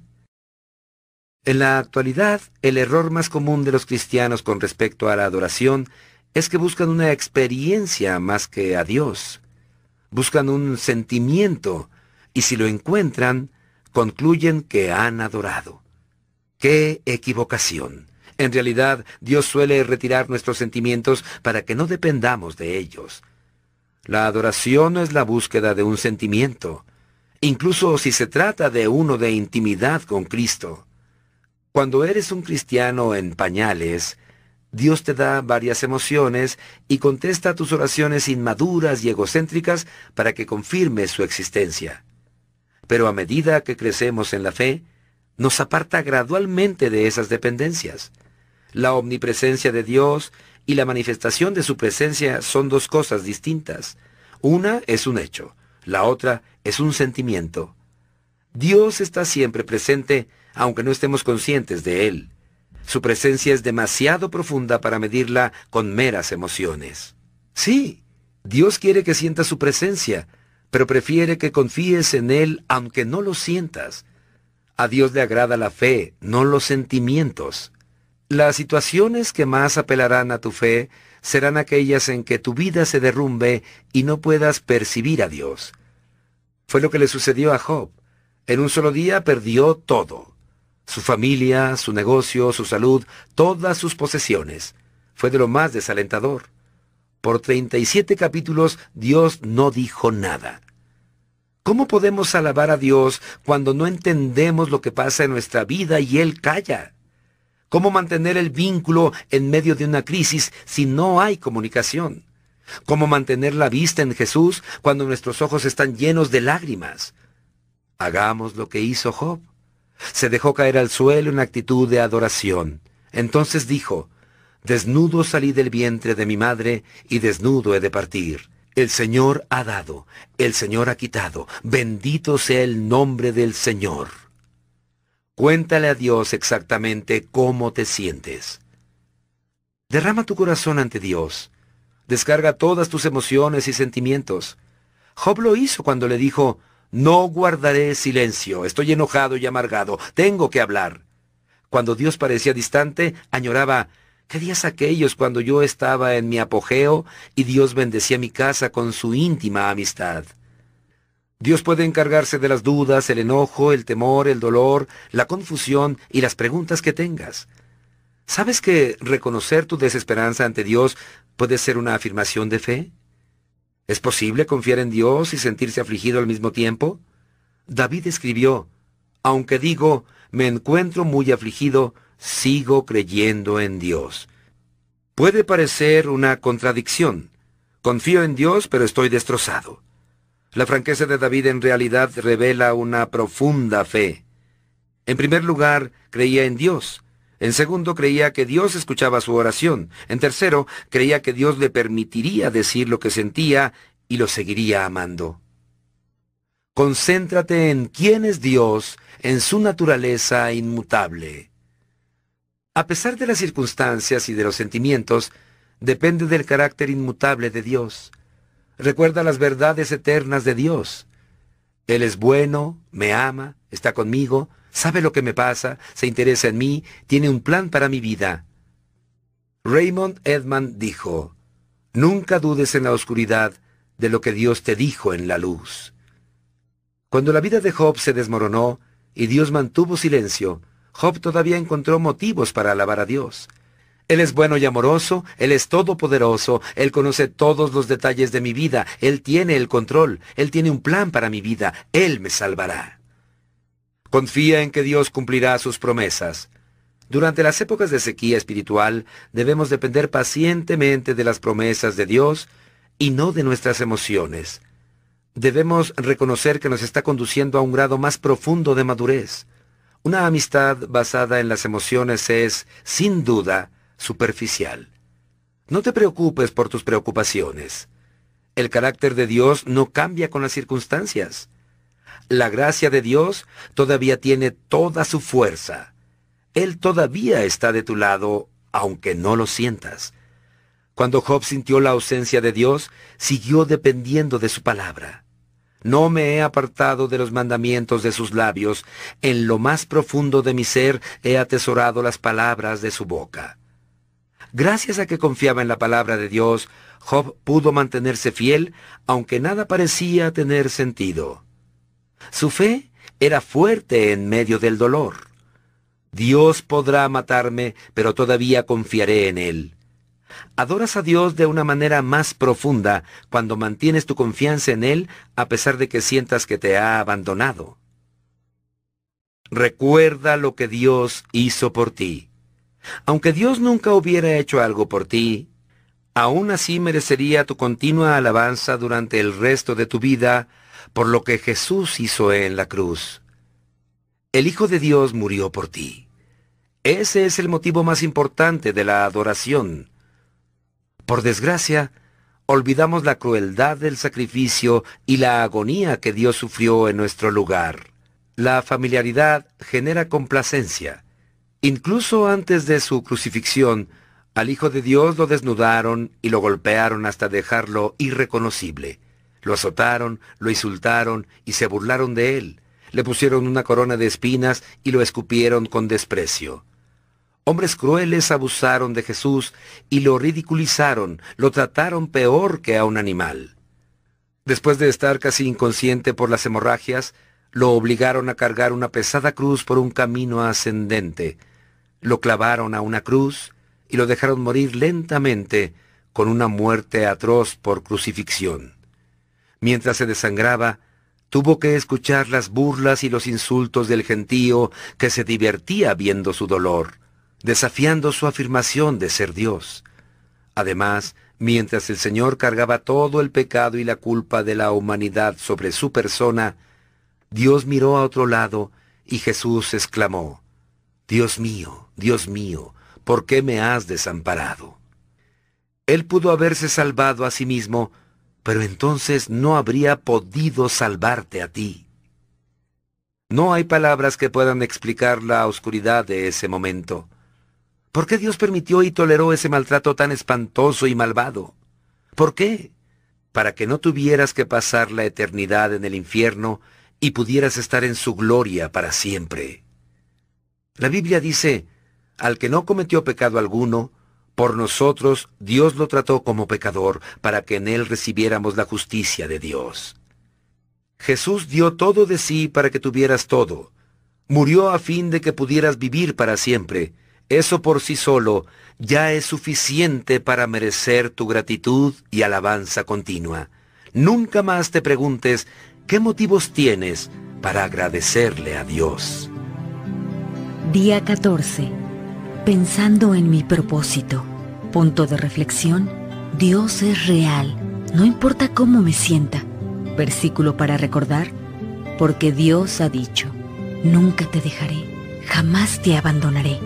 Hebreos capítulo 13 versículo 5. Pregunta para considerar. ¿Cómo puedo no perder de vista la presencia de Dios, especialmente cuando lo sienta distante?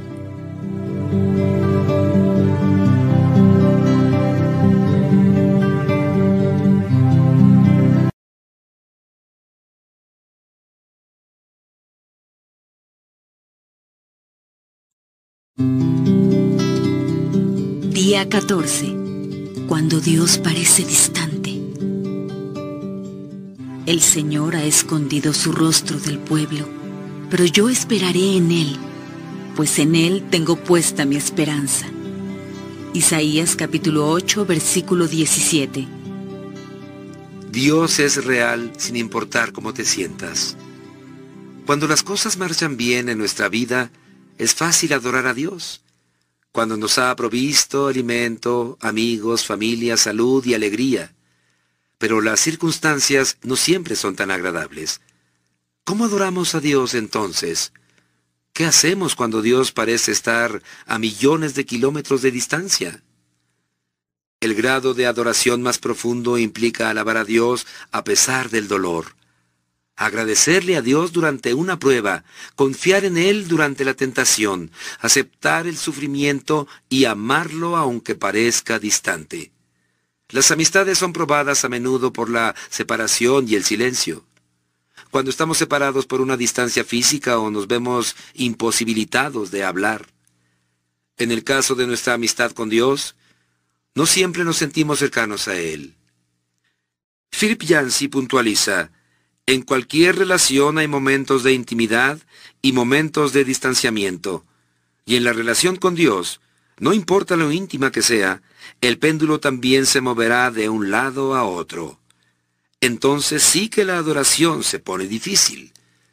Para madurar nuestra amistad, Dios la pondrá a prueba con periodos de aparente separación, momentos en que sentiremos que nos abandonó o nos olvidó. Dios parecerá estar a millones de kilómetros. San Juan de la Cruz se refirió a esos días de sequía espiritual, duda y distanciamiento de Dios como la oscura noche del alma. Henry Nowen los llamó el ministerio de la ausencia. A. W. Tozer los denominó el ministerio de la noche. Otros los llamaron el invierno del corazón. Aparte de Jesús, David fue quien posiblemente tuvo más amistad con Dios. El Señor tenía el placer de llamarlo un hombre conforme a mi corazón. Sin embargo, David con frecuencia se quejaba de la aparente ausencia de Dios. Dios mío, ¿por qué te quedas tan lejos? ¿Por qué te escondes de mí cuando más te necesito? Dios mío, Dios mío, ¿por qué me has abandonado? Lejos estás para salvarme, lejos de mis palabras de lamento. ¿Por qué me has rechazado? Por supuesto Dios en realidad no había dejado a David, como tampoco te dejará a ti. Ha prometido varias veces, nunca te dejaré ni te abandonaré. Pero Dios no te promete, siempre sentirás mi presencia. En efecto, Dios reconoce que a veces oculta su rostro de nosotros. A veces es como si fuera un DEA, un desaparecido en acción en nuestra vida. Floyd McClung lo describe de la siguiente manera. Te despiertas una mañana y todos tus sentimientos espirituales han desaparecido. Oras, pero no pasa nada. Reprendes al diablo, pero nada cambia. Realizas tus ejercicios espirituales, les pides a tus amigos que oren por ti, confiesas todos los pecados que puedas imaginar y les pides perdón a todos tus conocidos ayunas, pero no pasa nada. Comienzas a preguntarte cuánto tiempo durará esta penumbra espiritual. ¿Días? ¿Semanas? ¿Meses?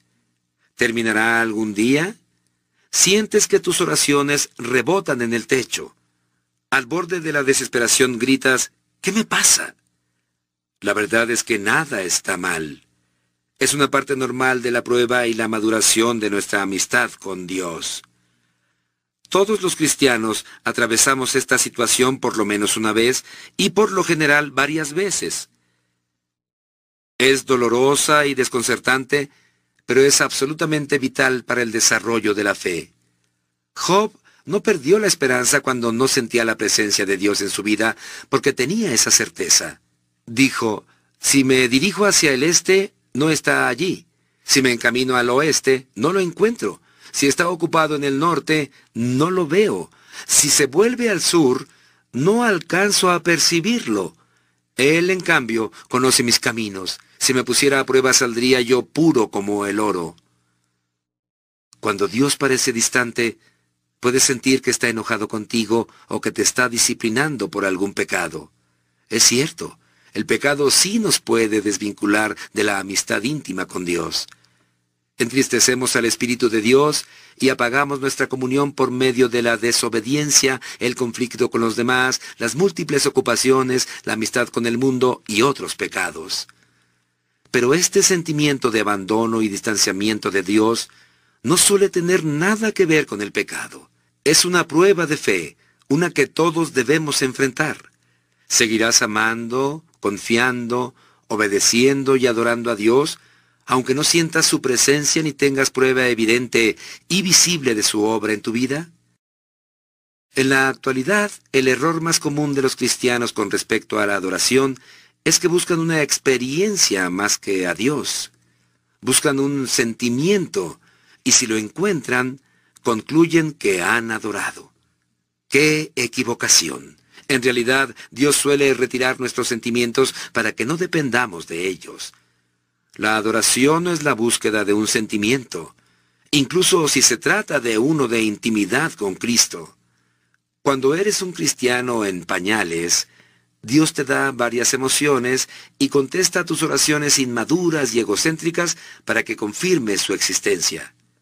Pero a medida que crecemos en la fe, nos aparta gradualmente de esas dependencias.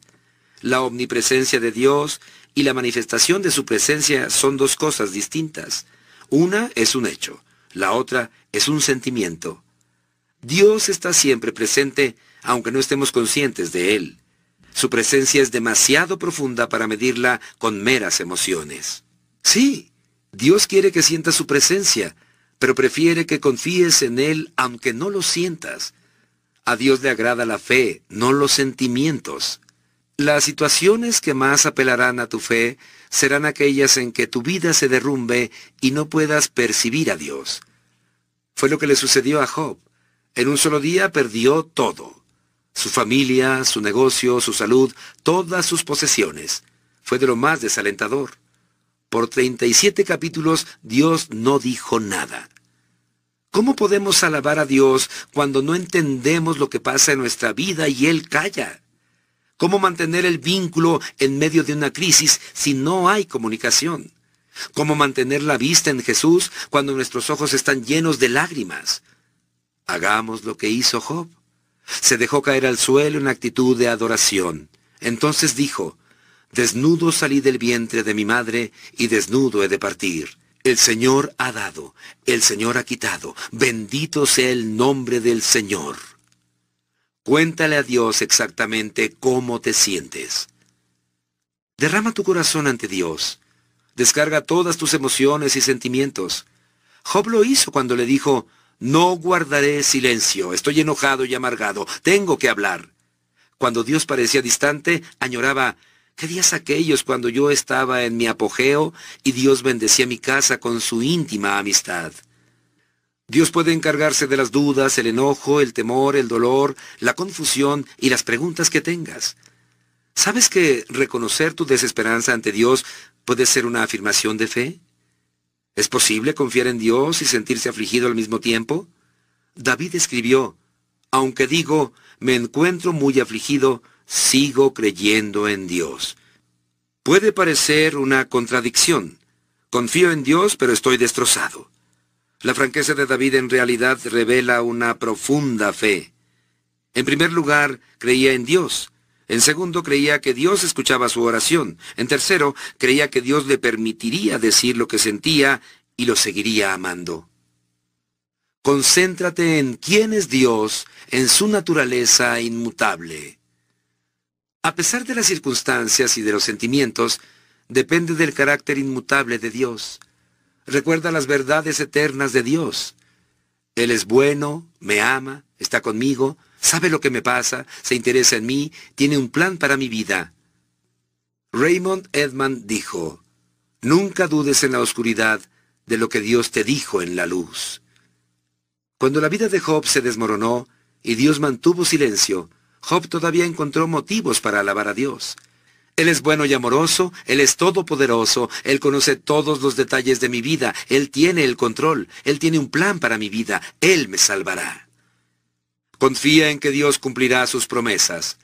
Durante las épocas de sequía espiritual debemos depender pacientemente de las promesas de Dios y no de nuestras emociones. Debemos reconocer que nos está conduciendo a un grado más profundo de madurez. Una amistad basada en las emociones es, sin duda, superficial. No te preocupes por tus preocupaciones. El carácter de Dios no cambia con las circunstancias. La gracia de Dios todavía tiene toda su fuerza. Él todavía está de tu lado, aunque no lo sientas. Cuando Job sintió la ausencia de Dios, siguió dependiendo de su palabra. No me he apartado de los mandamientos de sus labios, en lo más profundo de mi ser he atesorado las palabras de su boca. Gracias a que confiaba en la palabra de Dios, Job pudo mantenerse fiel, aunque nada parecía tener sentido. Su fe era fuerte en medio del dolor. Dios podrá matarme, pero todavía confiaré en Él. Adoras a Dios de una manera más profunda cuando mantienes tu confianza en Él a pesar de que sientas que te ha abandonado. Recuerda lo que Dios hizo por ti. Aunque Dios nunca hubiera hecho algo por ti, aún así merecería tu continua alabanza durante el resto de tu vida por lo que Jesús hizo en la cruz. El Hijo de Dios murió por ti. Ese es el motivo más importante de la adoración. Por desgracia, olvidamos la crueldad del sacrificio y la agonía que Dios sufrió en nuestro lugar. La familiaridad genera complacencia Incluso antes de su crucifixión, al Hijo de Dios lo desnudaron y lo golpearon hasta dejarlo irreconocible. Lo azotaron, lo insultaron y se burlaron de él. Le pusieron una corona de espinas y lo escupieron con desprecio. Hombres crueles abusaron de Jesús y lo ridiculizaron, lo trataron peor que a un animal. Después de estar casi inconsciente por las hemorragias, lo obligaron a cargar una pesada cruz por un camino ascendente. Lo clavaron a una cruz y lo dejaron morir lentamente con una muerte atroz por crucifixión. Mientras se desangraba, tuvo que escuchar las burlas y los insultos del gentío que se divertía viendo su dolor, desafiando su afirmación de ser Dios. Además, mientras el Señor cargaba todo el pecado y la culpa de la humanidad sobre su persona, Dios miró a otro lado y Jesús exclamó, Dios mío, Dios mío, ¿por qué me has desamparado? Él pudo haberse salvado a sí mismo, pero entonces no habría podido salvarte a ti. No hay palabras que puedan explicar la oscuridad de ese momento. ¿Por qué Dios permitió y toleró ese maltrato tan espantoso y malvado? ¿Por qué? Para que no tuvieras que pasar la eternidad en el infierno y pudieras estar en su gloria para siempre. La Biblia dice, al que no cometió pecado alguno, por nosotros Dios lo trató como pecador para que en él recibiéramos la justicia de Dios. Jesús dio todo de sí para que tuvieras todo. Murió a fin de que pudieras vivir para siempre. Eso por sí solo ya es suficiente para merecer tu gratitud y alabanza continua. Nunca más te preguntes ¿Qué motivos tienes para agradecerle a Dios? Día 14. Pensando en mi propósito. Punto de reflexión. Dios es real, no importa cómo me sienta. Versículo para recordar. Porque Dios ha dicho, nunca te dejaré, jamás te abandonaré. Hebreos capítulo 13, versículo 5. Pregunta para considerar. ¿Cómo puedo no perder de vista la presencia de Dios especialmente cuando lo sienta distante.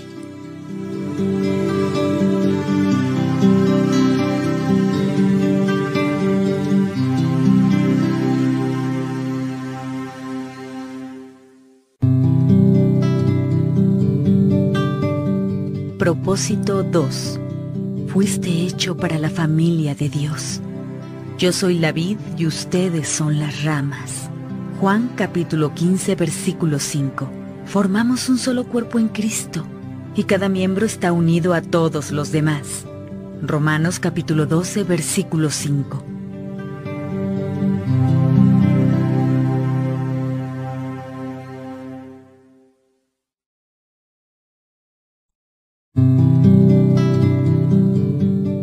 15. Hecho para la familia de Dios. Dios es quien hizo todas las cosas, y todas las cosas son para su gloria. Quería tener muchos hijos para compartir su gloria. Hebreos capítulo 2, versículo 10. Miren cuánto nos ama el Padre Celestial que permite que seamos llamados hijos de Dios. Y lo somos. Primera de Juan, capítulo 3, versículo 1. Fuiste hecho para pertenecer a la familia de Dios. Dios quiere tener una familia y nos creó para formar parte de ella. Este es el segundo propósito de Dios para tu vida. Él lo planificó así antes de que nacieras. Toda la Biblia es la historia de Dios formando una familia para amarlo, honrarlo y reinar con Él por siempre. Su palabra lo expresa así.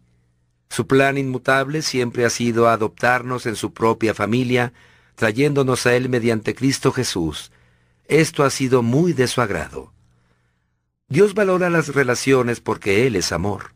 Es relacional por naturaleza propia y se identifica con imágenes fraternales. Padre, Hijo y Espíritu.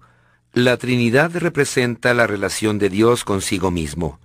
Es el patrón perfecto para una relación armónica y deberíamos estudiar lo que implica. Como Dios siempre ha existido en una relación plural consigo, nunca ha estado solo. Él no necesitaba tener familia, quería tenerla. Por lo tanto, diseñó un plan para crearnos y adoptarnos y compartir con nosotros todo lo que Él tenía, porque eso le agradaba mucho. La Biblia afirma, él, porque así lo quiso, nos dio vidas nuevas a través de las verdades de su santa palabra y nos convirtió, por así decirlo, en los primeros hijos de su nueva familia. Cuando depositamos nuestra fe en Cristo, Dios se convierte en nuestro Padre y nosotros en sus hijos. Los demás creyentes se convierten en nuestros hermanos y hermanas y la iglesia en nuestra familia espiritual. La familia de Dios está compuesta de todos los creyentes del pasado, el presente y el futuro. Dios creó a todos los seres humanos, pero no todos son sus hijos. Para llegar a formar parte de la familia de Dios hay una única manera, nacer de nuevo. Con el primer nacimiento formamos parte de una familia humana, pero nos convertimos en miembros de la familia de Dios con el segundo. Dios nos ha dado el privilegio de nacer de nuevo para poder pertenecer a la propia familia de Dios. La invitación a formar parte de la familia de Dios es universal. Pero hay una condición, tener fe en Jesús. La Escritura dice, todos ustedes son hijos de Dios mediante la fe en Cristo Jesús. Tu familia espiritual es aún más importante que tu familia física, porque durará para siempre. Nuestras familias en esta tierra son dones maravillosos de Dios, pero son pasajeras y frágiles, en ocasiones divididas por el divorcio, la distancia, la vejez e inevitablemente la muerte.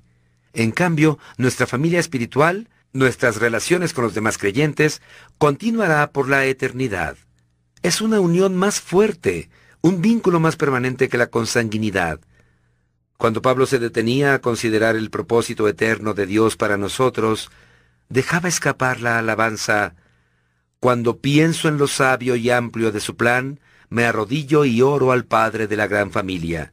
Algunos miembros de esta gran familia ya están en el cielo y otros están todavía aquí en la tierra. Beneficios de pertenecer a la familia de Dios. Cuando nacimos espiritualmente en la familia de Dios, recibimos algunos regalos asombrosos. El nombre de la familia, la semejanza a la familia, los privilegios familiares, el acceso a la intimidad de la familia y la herencia familiar. La Biblia dice que, como somos hijos de Dios, todo lo que Él tiene nos pertenece. El Nuevo Testamento pone de relieve nuestra rica herencia. Nos dice que Dios les proveerá de todo lo que necesiten conforme a las gloriosas riquezas que tiene en Cristo Jesús. Como hijos de Dios tenemos parte en la fortuna familiar. Aquí en la tierra Dios nos da las riquezas de su gracia, bondad, paciencia, gloria, sabiduría, poder y misericordia. Pero en la eternidad recibiremos aún más. Pablo quiere que sepamos cuál es la riqueza de su gloriosa herencia entre los santos. ¿Qué incluye exactamente esa herencia? Primero, estaremos con Dios para siempre. Segundo, seremos completamente transformados para ser como Cristo. Tercero, estaremos libres de penas, muertes y sufrimientos. Cuarto, recibiremos una recompensa y nos asignará puestos de servicio. Quinto, podremos compartir la gloria de Cristo. ¡Qué herencia! Eres mucho más rico de lo que crees. La Biblia afirma que Dios tiene reservada una herencia incalculable para sus hijos. Está conservada para ti pura e indestructible, incontaminada e inmarchitable. Esto significa que nuestra herencia eterna es invalorable, pura, permanente y está protegida. Nadie nos la puede quitar. Tampoco hay guerras, economías recesivas o desastres naturales que la puedan destruir. Nuestro objetivo y empeño debería ser esta herencia eterna, no la jubilación. Pablo dice, hagan lo que hagan, trabajen de buena gana, como para el Señor y no como para nadie en este mundo, conscientes de que el Señor los recompensará con la herencia. La jubilación es una meta a corto plazo. Deberíamos vivir a la luz de la eternidad. El bautismo nos identifica con la familia de Dios. Las familias saludables tienen orgullo familiar. Sus miembros no se avergüenzan de ser reconocidos como parte de ella. Por desgracia, he conocido a muchos creyentes que nunca se han identificado públicamente con su familia espiritual como Jesús lo ordenó, por medio del bautismo. Este no es un ritual opcional que pueda retrasarse o postergarse representa nuestra pertenencia a la familia de Dios. Es el anuncio público al mundo de que no me avergüenzo de ser parte de la familia de Dios. ¿Te bautizaste? Jesús ordenó este acto hermoso para todos los miembros de su familia. Su mandamiento fue, vayan y hagan discípulos de todas las naciones, bautizándolos en el nombre del Padre, del Hijo y del Espíritu Santo. Durante años me pregunté por qué la gran comisión de Jesús le asignaba tanta relevancia al bautismo, tanta importancia como a las grandes tareas de la evangelización y la edificación. ¿Por qué es tan importante el bautismo? Pero entonces me di cuenta de que el bautismo simboliza el segundo propósito de Dios para nuestra vida, la participación en la comunión de la familia eterna de Dios. El bautismo está lleno de significado. Con él declaramos nuestra fe y compartimos la sepultura y la resurrección de Cristo. Representa nuestra muerte a la vieja vida y anuncia nuestra nueva existencia en Cristo. También es una celebración de nuestra incorporación a la familia de Dios. El bautismo es la representación física de una verdad espiritual.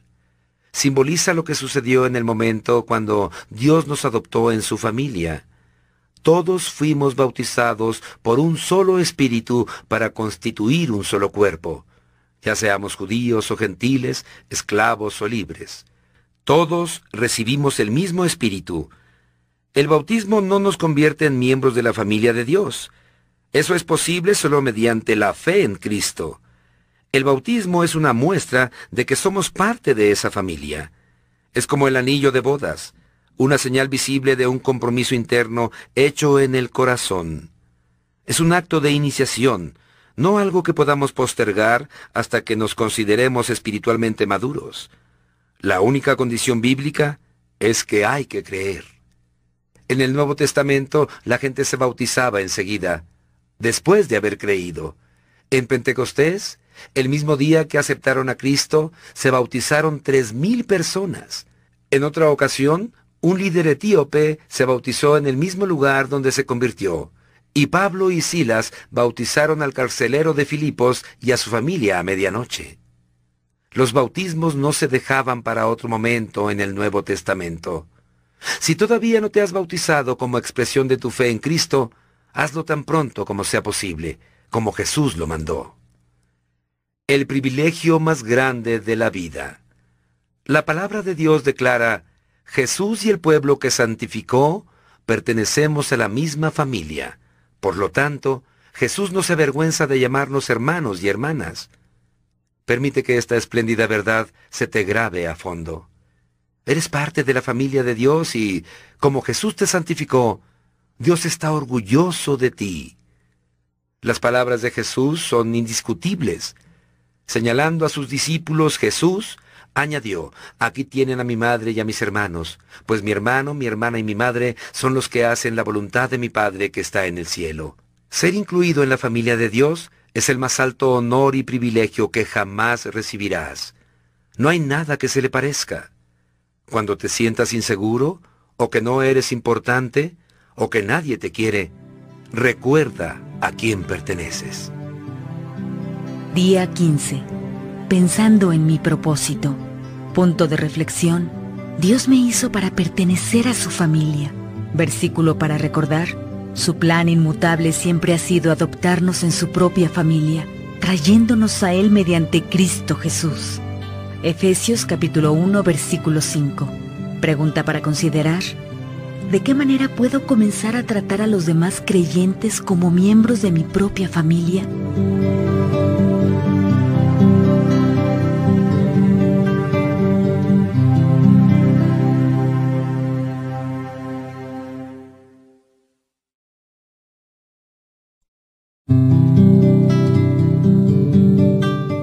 Día 16 lo que más importa. No importa lo que diga, lo que crea o lo que haga, sin amor estoy en quiebra. Primera de Corintios capítulo 13 versículo 3. En esto consiste el amor, en que pongamos en práctica sus mandamientos. Y este es el mandamiento, que vivan en este amor, tal como ustedes lo han escuchado desde el principio. Segunda de Juan, capítulo 1, versículo 6. La vida consiste en amar. Como Dios es amor, la lección más importante que quiere que aprendamos en esta tierra es cómo amar. El amor es el fundamento de todos los mandamientos que nos ha dado, porque cuando amamos, somos más semejantes a Él. Porque la ley se resume en este mandamiento, amarás a tu prójimo como a ti mismo. Aprender a amar desinteresadamente no es una tarea sencilla, es contraria a nuestra naturaleza egocéntrica. Por eso contamos con toda una vida para aprender a amar. Por supuesto, Dios quiere que amemos a todos, pero está particularmente interesado en que aprendamos a amar a los miembros de su familia. Como ya hemos visto, este es el segundo propósito para tu vida. Pedro nos dice que debemos mostrar un amor especial por el pueblo de Dios. Pablo se hace eco de este sentimiento. Por lo tanto, siempre que tengamos la oportunidad, hagamos bien a todos y en especial a los de la familia de la fe. ¿Por qué insiste Dios en que demos un amor especial y les prestemos atención a otros creyentes? Porque ellos tienen prioridad en el amor. Porque Dios quiere que su familia sea fundamentalmente conocida por el amor que se manifiesten entre sí. Jesús dijo que el amor de los unos a los otros y no nuestras creencias doctrinales sería nuestro mayor testimonio al mundo. Dijo, De este modo todos sabrán que son mis discípulos, si se aman los unos a los otros. En el cielo disfrutaremos de la familia de Dios para siempre, pero primero tenemos que realizar un trabajo difícil en la tierra, como preparación para una eternidad de amor. Dios nos entrena dándonos responsabilidades familiares, y la principal es que practiquemos amarnos unos a otros. Él quiere que tengas una comunión estrecha y regular con otros creyentes para desarrollar la práctica del amor. El amor no puede aprenderse en aislamiento. Necesitas estar rodeado de personas, insoportables, imperfectas y molestas, Gracias a la comunión podemos aprender tres verdades importantes. El mejor uso de la vida es amar. El amor debe ser tu prioridad, tu objetivo y tu mayor ambición. El amor no es una buena parte de tu vida, es la parte más importante. La palabra de Dios declara que el amor sea para ustedes la más alta meta.